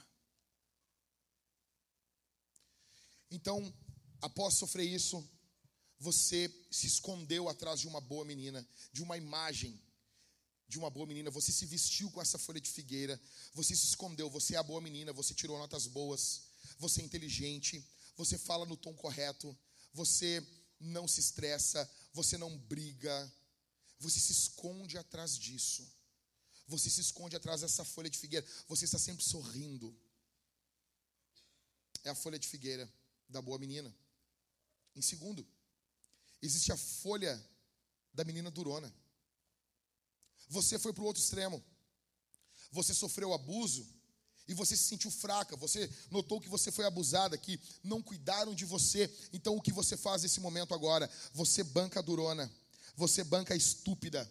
Você banca a forte, quando você sabe que você não é tudo isso. Você responde todas as vezes de forma dura, de forma de forma ignorante, porque você teve que aprender a viver desse jeito. Então você usa esse recurso, esse esse esconderijo. Você esconde os efeitos do pecado que fizeram contra você atrás dessa imagem de durona. E você viveu tanto tempo de forma dura que você já não consegue mais nem receber carinho. Você responde sempre mal. Em terceiro, existe a folha de figueira das meninas abusadas. A terceira, a folha da menina divertida. Você ri de tudo. Você faz piada com tudo. Você faz piada com as coisas ruins que ocorrem na sua vida. Você está sempre sorrindo. Você está sempre fazendo gargalhada. Quando você sabe que quando você está sozinha, você chora. Você sofre. Você precisa de ajuda. Mas você banca a engraçada, a esperta, a alegre. Em quarto, existe a folha da menina espiritual. Você foi abusada, então você mergulhou na Bíblia, você mergulhou na oração, e você ajuda muitas pessoas, você oferece Jesus a muitas mulheres, mas você não prova esse Jesus que você oferece. Você mesmo não experimenta, você mesmo não é alvo dessa água que você oferece para saciar a sede dos outros. Em quinto, existe a folha da menina quieta. Você não fala. E quando você fala, você fala bem baixinho. Você quer passar despercebida dos lugares. Você não se comunica. E quando você casa, você vai ter problemas no casamento, porque você não se comunica com o seu esposo e você nunca fala o que fizeram contra você. Você nunca vai contar. Você vai guardar isso em segredo, porque você tem vergonha disso. Porque você tem muita vergonha do que fizeram contra você. Então você se tornou uma menina quieta. Em sexto, existe a folha da menina que esconde o corpo. Você tem vergonha do seu corpo. Depois que casa, esse tipo de menina que se torna mulher, elas acabam não se conectando ao seu esposo. Elas escondem o corpo de algumas formas, usando roupas de homem. Você não usa roupas femininas. Você não usa coisas femininas porque você não quer que olhem para o seu corpo. Eu não estou dizendo que você tem que mostrar os seus seios, mostrar as suas pernas, não é nada disso. Eu estou falando que você esconde isso demasiadamente. Você pode também não cuidar do seu corpo, comer de forma desmedida, não cuidar do seu corpo, do corpo que Deus deu para você. Você olha o seu corpo como algo impuro, porque olharam para o seu corpo de forma pecaminosa em alguma vez na sua vida. E você usa essa folha de figueira para esconder os efeitos do pecado na sua vida. E eu pergunto, qual dessas folhas você tem usado? A vergonha? Se você tem tido vergonha, eu quero que você lembre desse texto bíblico aqui. Hebreus 12, do 1 ao 2. Escuta isso aqui. Isso aqui é poderoso demais. Portanto, também nós, visto que temos a rodear-nos tão grande nuvem de testemunha, Livremos-nos de todo o peso do pecado que tão firmemente se apega a nós e corramos com perseverança a carreira que nos está proposta, olhando firmemente para o Autor e Consumador da fé, Jesus, o qual, em troca da alegria que lhe estava proposta, suportou o quê? Suportou o quê? A cruz, sem se importar com a vergonha, e agora está sentado à direita do trono de Deus. Escuta isso aqui. Jesus ele não foi crucificado com aqueles paninhos que nós vemos nos crucifixos católicos. Jesus foi crucificado nu naquela cruz. Jesus foi colocado nu, foi envergonhado. Sabe o que fizeram com Jesus? Depois de baterem nele com caniço, depois de humilharem ele, eles arrancaram a barba de Jesus com as mãos e isso, no primeiro século, equivalia a o que nós entendemos hoje ao estupro. Quando os homens de Davi têm as suas barbas cortadas, Davi deixa esses homens em uma cidade até que suas barbas cresçam de novo. Jesus foi humilhado, envergonhado por causa do pecado. Naquela cruz ele levou a nossa vergonha. E eu não estou dizendo que talvez você não vá chorar. E eu não estou dizendo que talvez você não vai se lembrar com tristeza do que ocorreu na sua vida, sim. Eu não tenho poder de enxugar as tuas lágrimas. Eu não tenho poder de fazer isso. Na verdade, ninguém na terra tem poder de fazer isso. É por isso que Apocalipse capítulo 21, no verso 4 diz: "E lhes enxugará dos olhos toda lágrima". Quem vai fazer isso é Jesus. Não vai ser o arcanjo Miguel, não vai ser o anjo Gabriel, não serão os 24 anciãos, não será pastor, não será irmão, não é filho, não é carreira, não é nada do que você queira colocar na sua vida para enxugar a dor do seu coração. Somente Jesus pode fazer isso. Só Jesus. Talvez você chore, mas vai chegar o tempo em que Deus vai colocar isso por terra, aonde esse sofrimento vai acabar. Menina, Deus tem um futuro bom para você. Deus tem um olhar bom para você. Deus tem graça para você. Deus tem amor para você. Deus tem misericórdia para você. E eu quero encerrar aqui essa série, esse sermão, dando sete lembretes de um pai pastor. Eu sou pai de duas meninas, de duas gurias. Ok? Meu alvo, como eu disse, é defender as minhas filhas. Defender, óbvio, a minha esposa, mas a minha esposa é adulta. Então nós temos um alvo na nossa casa de defender as nossas filhas, proteger o nosso lar, manter o nosso lar um ambiente saudável. Escuta o que eu vou dizer aqui. Escuta o que eu vou dizer. O mundo que nós estamos vivendo, o mundo que nós vivemos, ele é um mundo extremamente caótico. caótico. Você precisa proteger os seus filhos da loucura do mundo. Tem muitas pessoas que querem que os seus filhos, não, eu vou falar isso para meu filho, meu filho tem que entender que o mundo não é o bom e o mal, que existem coisas, crianças não entendem partes cinzas. Criança precisa entender o mocinho e o bandido, o bom e o mal eles não conseguem ainda entender nuances. Por isso que se você tem um parente mau, demoníaco, mantenha longe dos seus filhos.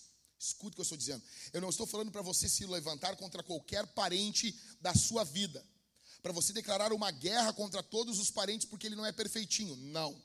Mas se você possui um parente demoníaco, maldoso, criminoso, que quer acabar e destruir com a sua vida, mantenha longe dos seus filhos, porque a criança não entende que o titio, que o priminho podem ser maus. Você precisa proteger a tua casa. Se o vovô é um drogado, pervertido, podre, vive causando caos, desgraça, vive causa, trazendo caos, tornando o ambiente caótico, isso por anos, anos, anos e anos. Mantenha seus filhos longe dele. Proteja a sua casa. Proteja a sua família. Se a vovó, se o titio, se o priminho, quem quer que seja, tem um histórico de maldade, proteja a sua casa.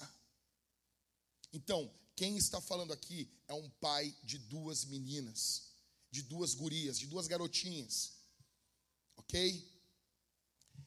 Eu sou teu pastor, eu sou pai, eu amo você, eu quero o teu, o teu bem, eu tenho um olhar pastoral e paternal por você. Eu quero o teu bem.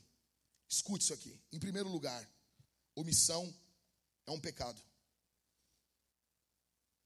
Eu sei que é terrível você sofrer o abuso e ainda ouvir do pastor que se você se omitir e não denunciar, você está pecando. Mas é verdade, o pecado é terrível. E omissão é um pecado. A omissão é um ato de afronta contra Deus. Quando você foi abusada e você se omite, você não está se preocupando com outras pessoas que podem vir. Você não está se preocupando com outras pessoas que podem aparecer. Você não está se preocupando. Você não está cuidando de outras crianças que podem vir. Por exemplo, você foi abusada. Você sabe quem é o abusador. Só que agora a família já está tudo tranquilo. Já passou 20 anos. Ah, ele mudou. Ele veio para a igreja. Dane-se. Dane-se. Ah, mas ele é idoso. Dane-se. Jesus vai cobrar você. Jesus vai lidar com ele pelo crime que ele cometeu. Se ele não for pego nesse mundo, ele vai ser esmagado no mundo vindouro. Mas Jesus vai ir caçar você também, porque você sabia, você sabia quem ele era e você não fez nada, porque você se tornou uma covarde e você não protegeu da mesma forma que não protegeram você. Da mesma forma que não cuidaram de você, você também não cuidou e hoje esse abusador tem acesso a crianças. Hoje esse abusador tem acesso a outras crianças pequenas e você não fala nada. E você fica quieta. E você fica quieto. Omissão é um pecado. Em segundo, eu vou, eu vou, eu vou voltar aqui ainda. Digamos que eu estou com a minha família a minha esposa. Eu estou casado há 17 anos. Eu só conheci uma mulher. Tá bom? Quem está falando aqui, eu só conheço uma mulher. Ok? Eu estou casado com a mesma mulher há 17 anos. Mais um ano de namoro e um ano de noivado, são 19. Nós estamos indo para 20 anos de relacionamento. Tá bom? Por isso que quando vem familiares, ah, porque é o casamento. Quanto tempo você está casado? Quantas pessoas tu casou? O casamento é diferente, né? Quanto mais você uh, pilotou avião, mais você entende de avião. O casamento é o oposto. Quanto menos você casou, mais você entende. Ok? Se eu soubesse que você conhece alguém e essa pessoa é um abusador, você sabe que ela é um abusador, e você se calou, e você tem acesso à minha pessoa, você não me contou, e você permitiu que essa pessoa entrasse na minha casa convivesse com a minha família, eu iria caçar essa pessoa e eu ia caçar você também. Eu iria tornar a vida desse cara um inferno, mas eu ia fazer o mesmo com você. Agora me diga, se eu que sou um pecador faria isso, quanto mais Deus. A omissão é um pecado. Em segundo lugar, quase sempre isso, o, abuso, ocorre com quem não teve pai. Ah, mas eu tive pai, mas ele era um omisso. Então, repetindo ainda o ponto um, o seu pai abusou de você. Não, mas ele nunca tocou em mim, pastor, foi uma outra pessoa. Então, ele abusou de você com a omissão dele. A omissão de um pai é um abuso contra os seus filhos. Vou dar um exemplo. Minha filha não fica em lugar nenhum com ninguém que eu não esteja junto, que a minha esposa não esteja junto. Nós temos total liberdade. Eu vejo que pessoas, as pessoas são, são oprimidas por, por causa de uma visita. As pessoas se oprimem com Ai, o que, que vão pensar de mim? Dane-se, dane-se, dane-se. E é normal. Às vezes são crianças lá em casa, elas vão entrar no quarto, não entra as duas sozinhas no quarto. Acabou. Dane-se. Dane-se. Dane-se. E às vezes não é nem por causa daquela outra criança. Mas talvez aquela criança pode ter um coleguinha no colégio que ensinou algo ruim. E a minha própria filha pode ter aprendido algo ruim com outra pessoa e pode fazer algo mal. Então, assim, não ficam aonde os adultos não estão. Simples. Simples. E talvez você não viveu isso. Você não foi cuidada. Você não foi amada. Isso vem de um abuso paterno. Identifique isso. Em terceiro, você é pecadora quando mente. Quando você não fala, quando você é perguntado, quando você é perguntada e você esconde o seu passado, isso é pecado. E o pecado é destruidor. E o pecado vai destruir, ele é mortal, ele vai destruir a tua vida se você continuar mentindo. Você talvez tenha problemas dentro do seu casamento, você nunca falou isso para o seu esposo, ou você nunca falou isso para sua esposa, e vocês têm um problema terrível dentro do casamento. Não minta. Em quarto, você precisa ser amada. Garota, permita isso. Permita que você seja cuidada aqui na igreja. Nós vamos proteger você. Nós vamos amar você. Permita isso, porque muitas pessoas que sofrem abuso não permitem isso. Elas continuam andando com seus abusadores, defendendo seus abusadores, fazendo com que as pessoas não possam ajudar. E quando você defende o seu abusador, você amarra as mãos das pessoas que querem ajudar você. Permita ser amada, permita ser cuidada, permita ser protegida. Permita, ouça. Muitas mulheres acabam não permitindo isso. Em quinto, Jesus verteu o sangue dele por você. O que ocorreu com você manchou você. O pecado que cometeram contra você contaminou você. O seu pecado que você cometeu também contaminou você, porque você em algum momento pecou, talvez não no momento do abuso, mas para esconder isso, para não falar, você se omitiu, então é uma mistura infernal na sua vida. Você precisa de um redentor. Você precisa que alguém tenha vertido sangue por você. A boa notícia é que Jesus não abusou de você. Jesus sofreu por você. Jesus morreu na cruz por você. Jesus abriu os braços na cruz do Calvário por você. Alguém se importa com você. Existe alguém que ama você. E esse alguém precisa ser o rei da tua vida. Esse alguém precisa ser coroado por você. Ele precisa governar sobre a sua vida. Sexto conselho. Sexto lembrete. Todas as vezes que você lavar o seu rosto de manhã, lembre-se que Jesus limpou você. Lutero dizia: Todas as vezes, cristão, que você lavar rosto, o seu rosto, lembre-se do seu batismo. Escuta o que eu vou dizer para você aqui. Você já se sentiu suja. Você já se sentiu sujo. Todas as vezes que você, eu quero que você faça isso como um ato de louvor. Todas as vezes que você for lavar o rosto de manhã, que você for lavar o rosto pela manhã, eu quero que você se lembre do Espírito Santo enchendo você da água da palavra limpando o teu ser.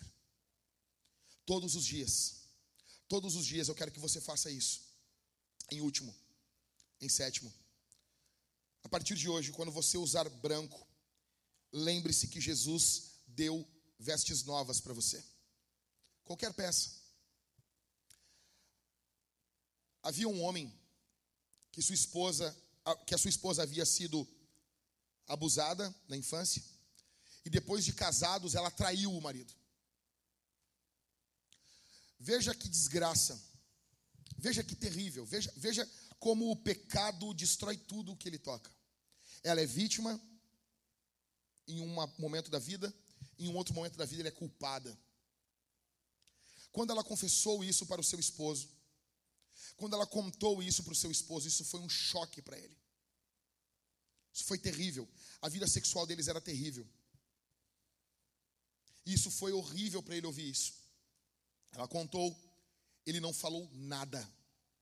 Ele não falou uma palavra. Ele se levantou e ela chorando, pedindo que ele falasse alguma coisa, que ele dissesse alguma coisa. Ele respirando fundo, ele se levantou, pegou a chave do carro e saiu. Saiu. Ele pegou o seu carro e foi até uma loja de roupas femininas. Chegando lá, ele comprou uma camisola branca. Ele pegou, voltou para sua casa. Sua esposa estava chorando. Ele abriu a porta, ele chegou em casa, ele pegou ela pela mão, ele levantou ela, ele abraçou ela, ele beijou ela e ele tirou a roupa dela.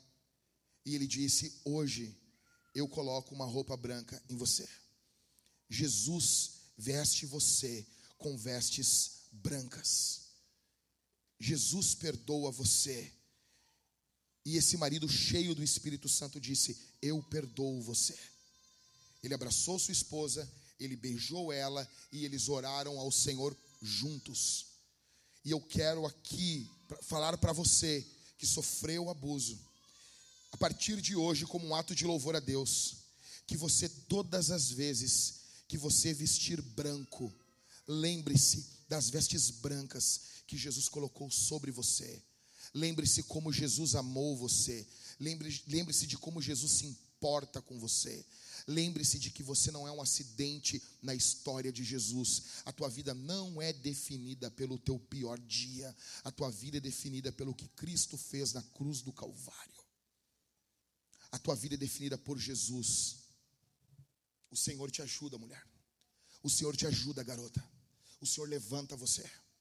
Jesus é a redenção da Camila. Jesus é a redenção dessa garota. Jesus é a tua redenção. A tua vida talvez tenha sido uma vida muito complicada.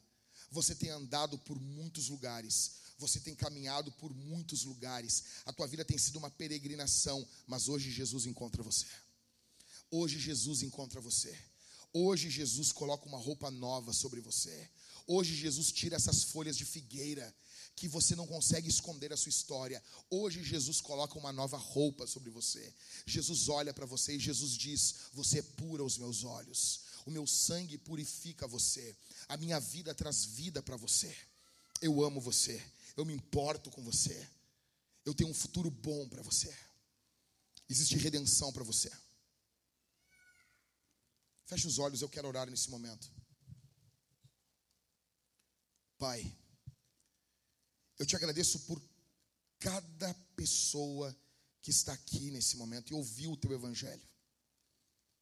Eu te agradeço por cada um, por cada uma que ouviu a tua palavra aqui nesse momento. Em nome de Jesus,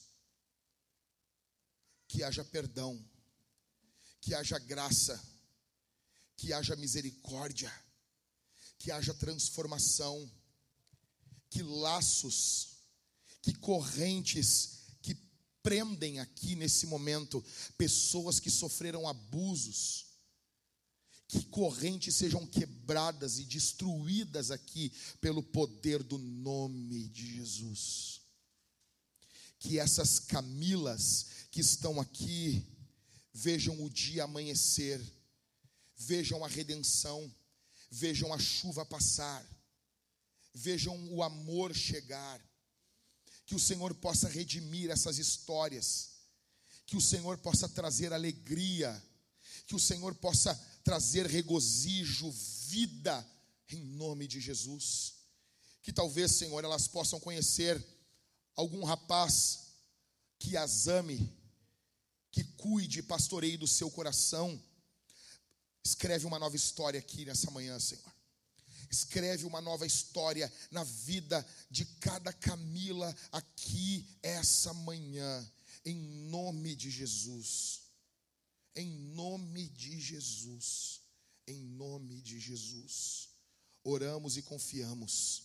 Em nome de Jesus. Amém. Nós vamos responder esse sermão de três formas.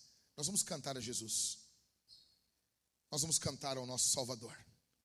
Nós vamos cantar ao nosso Redentor, porque em última análise, todos nós estávamos acorrentados pelo pecado, todos nós estávamos presos pelas correntes do diabo, mas Jesus veio. Ei, olha aqui, Jesus nos libertou, nós somos um povo livre. Nós vamos cantar a Jesus. Em segundo lugar, nós vamos servir a Jesus com os nossos dízimos e nossas ofertas. Sabe, eu quero pregar o que eu estou pregando em todos os lugares desse Rio Grande do Sul. Foi bom para você ouvir isso? Foi bom para você ouvir isso?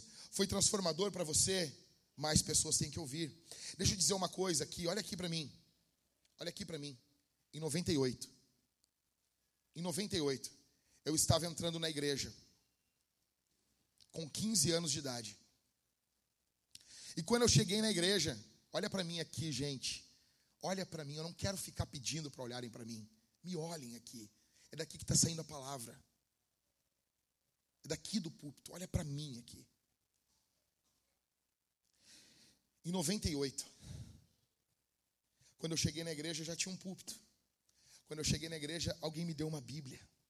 Quando eu cheguei na igreja em 98, eu fui recebido, tinha café, tinha comida. Irmãos me acolheram, já tinha uma igreja, já tinha um teto. Eu cheguei em um local onde tinham bancos de madeira. Coisa linda isso, não tem mais isso hoje. Não tem mais isso. Eu cheguei na igreja, eu, é, é, era uma igreja linda e eu fui recebido. Por que, que aconteceu isso?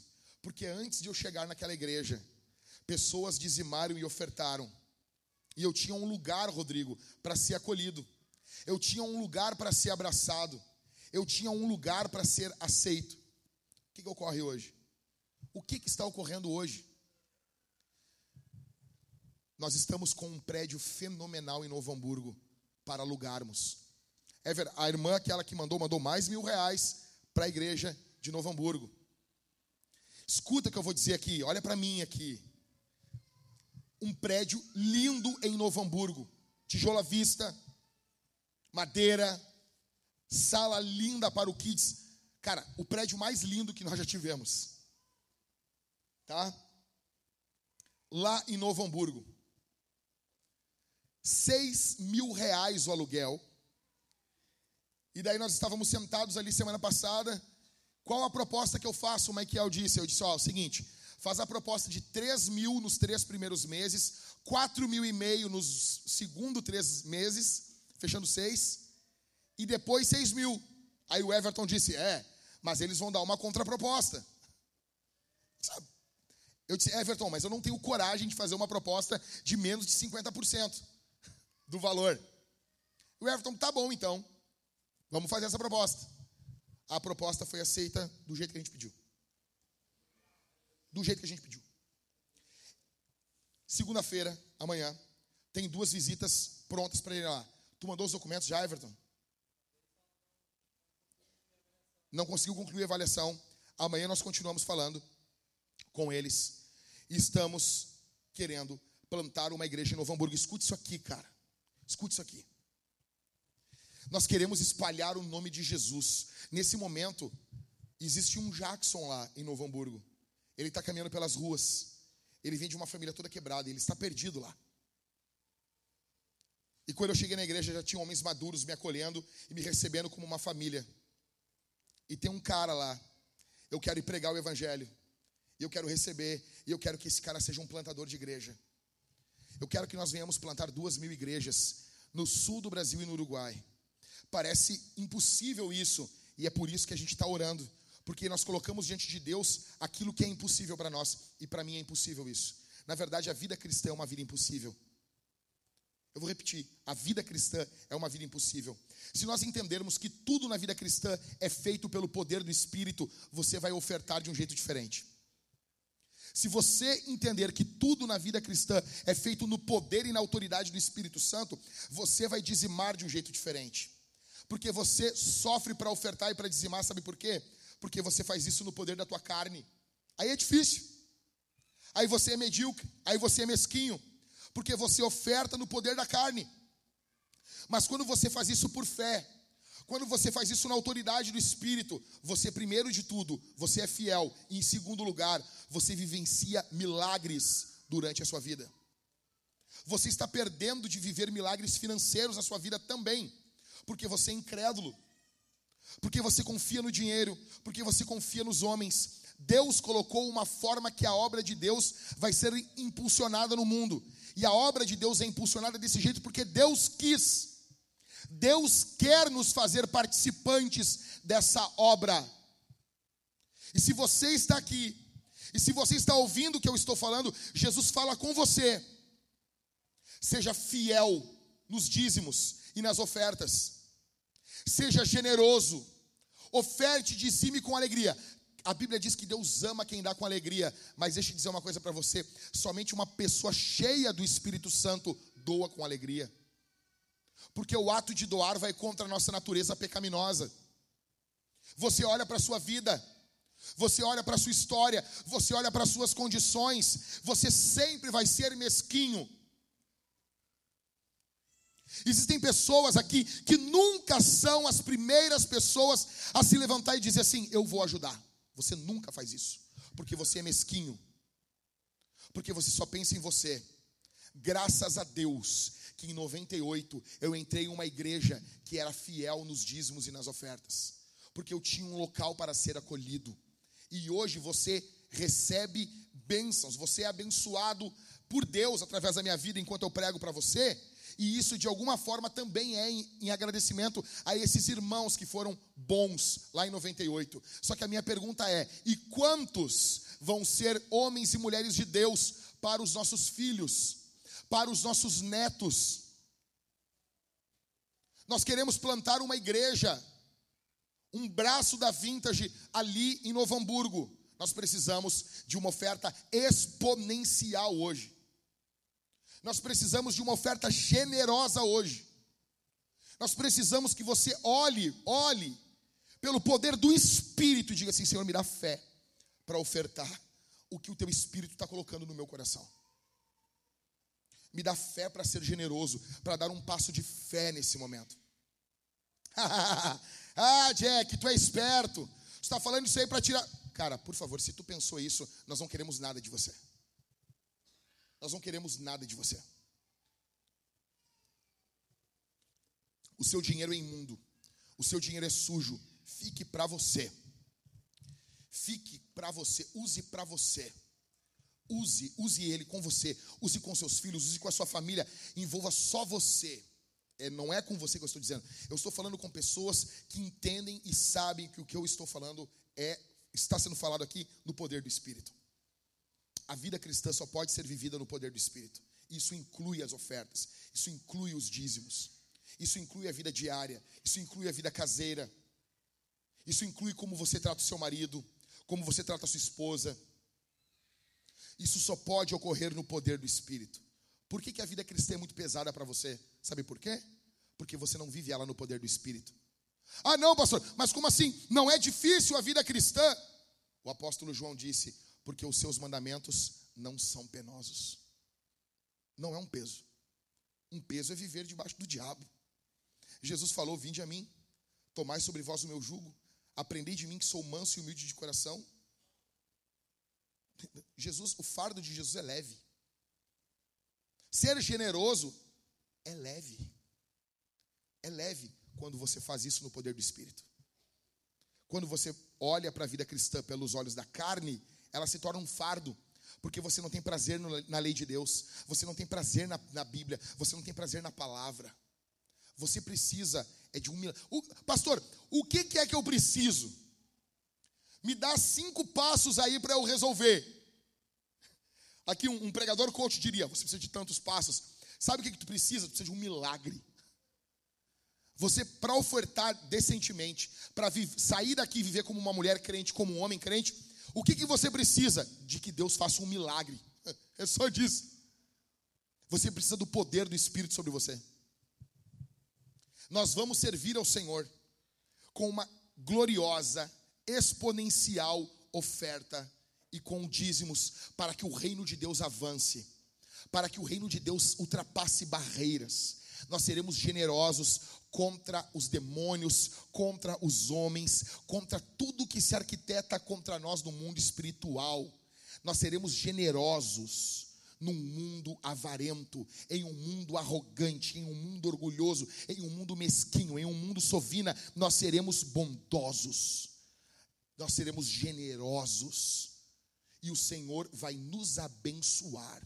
A mão de Deus estará sobre nós a mão de Deus vai repousar poderosamente sobre nós. Te prepara, cara.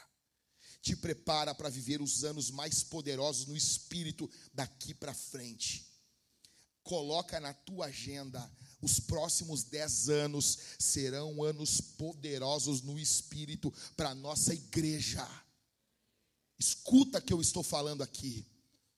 Escute o que eu estou dizendo. Coloca, começa agora nós vamos avançar. Como diz o Sam Driscoll, nós vamos recarregar nossas pistolas d'água e nós vamos invadir o inferno e apagar o inferno. Em nome de Jesus. Em último lugar, nós vamos comer e beber de Deus. Como assim? Simples assim. Jesus é Deus. Jesus disse que o pão é a carne dele e o vinho é o seu sangue. Esses elementos, eles contêm a presença espiritual de Jesus. E quando você participa da ceia de forma digna, reconhecendo que você é indigno, como dizia Calvino, você come e bebe de Deus. Calvino dizia: é como se você literalmente comesse a carne de Jesus e bebesse o seu sangue. É isso. É só isso. Como que você vai fazer isso? Peça perdão a Jesus enquanto você vier caminhando pelo corredor. Peça perdão pelos seus pecados e diga assim: Jesus, me ajuda mais uma semana. Sabe o que é isso? Deixa eu te contar uma coisa. Todas as vezes que eu vou tomar ceia, eu me lembro, mais uma ceia. Mas são 25 anos ceando ininterruptamente ceando, ceando, ceando, tendo comunhão com Jesus, sendo fortalecido, sendo fortalecido, sendo fortalecido pela oração, sendo fortalecido pela palavra, sendo fortalecido e vem, e vem os vendavais, e vem os ventos, e às vezes a gente balança, mas a gente está firmado na rocha. Isso envolve também o sacramento da ceia. Participe do sacramento da ceia, se apropriando de Jesus. Senhor, eu estou diante de uma semana que começa hoje, domingo, primeiro dia da semana. Eu estou começando essa semana ceando, comendo, para ficar firme até a próxima semana. Eu sinto a presença de Deus aqui. Ah, pastor, o senhor falou bastante. Sim, e eu queria falar o dia e a noite toda para vocês. Eu queria pregar até alguém aqui cair, que nem o Eutico. Vamos encerrar? Feche os seus olhos. Quando a banda começar a cantar, você vai ficar de pé. Feche os seus olhos. Os pais vão buscar os seus filhos. Venham rápido com seus filhos. Cuidado a escada. Nós vamos arrumar esse elevador e vai ser uma bênção, tá bom? Feche os seus olhos. Pai, aqui está a tua igreja. Abençoa teu povo que vai ofertar, abençoa teu povo que será generoso, abençoa teu povo que vai dizimar, abençoa, aumenta a fé do teu povo, aumenta a generosidade do teu povo, em nome de Jesus. Em nome de Jesus, pelo poder do Espírito Santo, pelo poder do nome do Cordeiro de Deus, nós queremos, Senhor, invadir o Vale dos Sinos, no poder e na autoridade do Espírito Santo. Senhor, coloca os teus anjos na BR 116 todas as vezes que estivermos andando por ela, Senhor, que sejamos guardados de todo acidente, que sejamos guardados de todos os ataques do diabo, em nome de Jesus, que possamos prosperar, avançar, que a nossa igreja possa viver esses próximos dez anos no poder do Espírito Santo, levantando, treinando homens e famílias, recebendo seus filhos nós nos alegrando na tua poderosa e bondosa mão, em nome de Jesus. Cala a boca do acusador, Senhor, cala a boca de Satanás, Senhor, e que a tua palavra tenha primazia no nosso meio,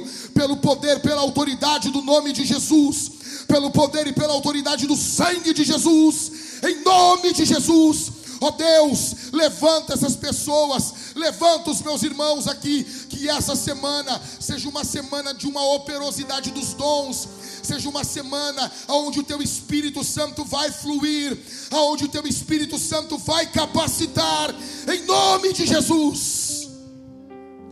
Bendito é o nome de Jesus.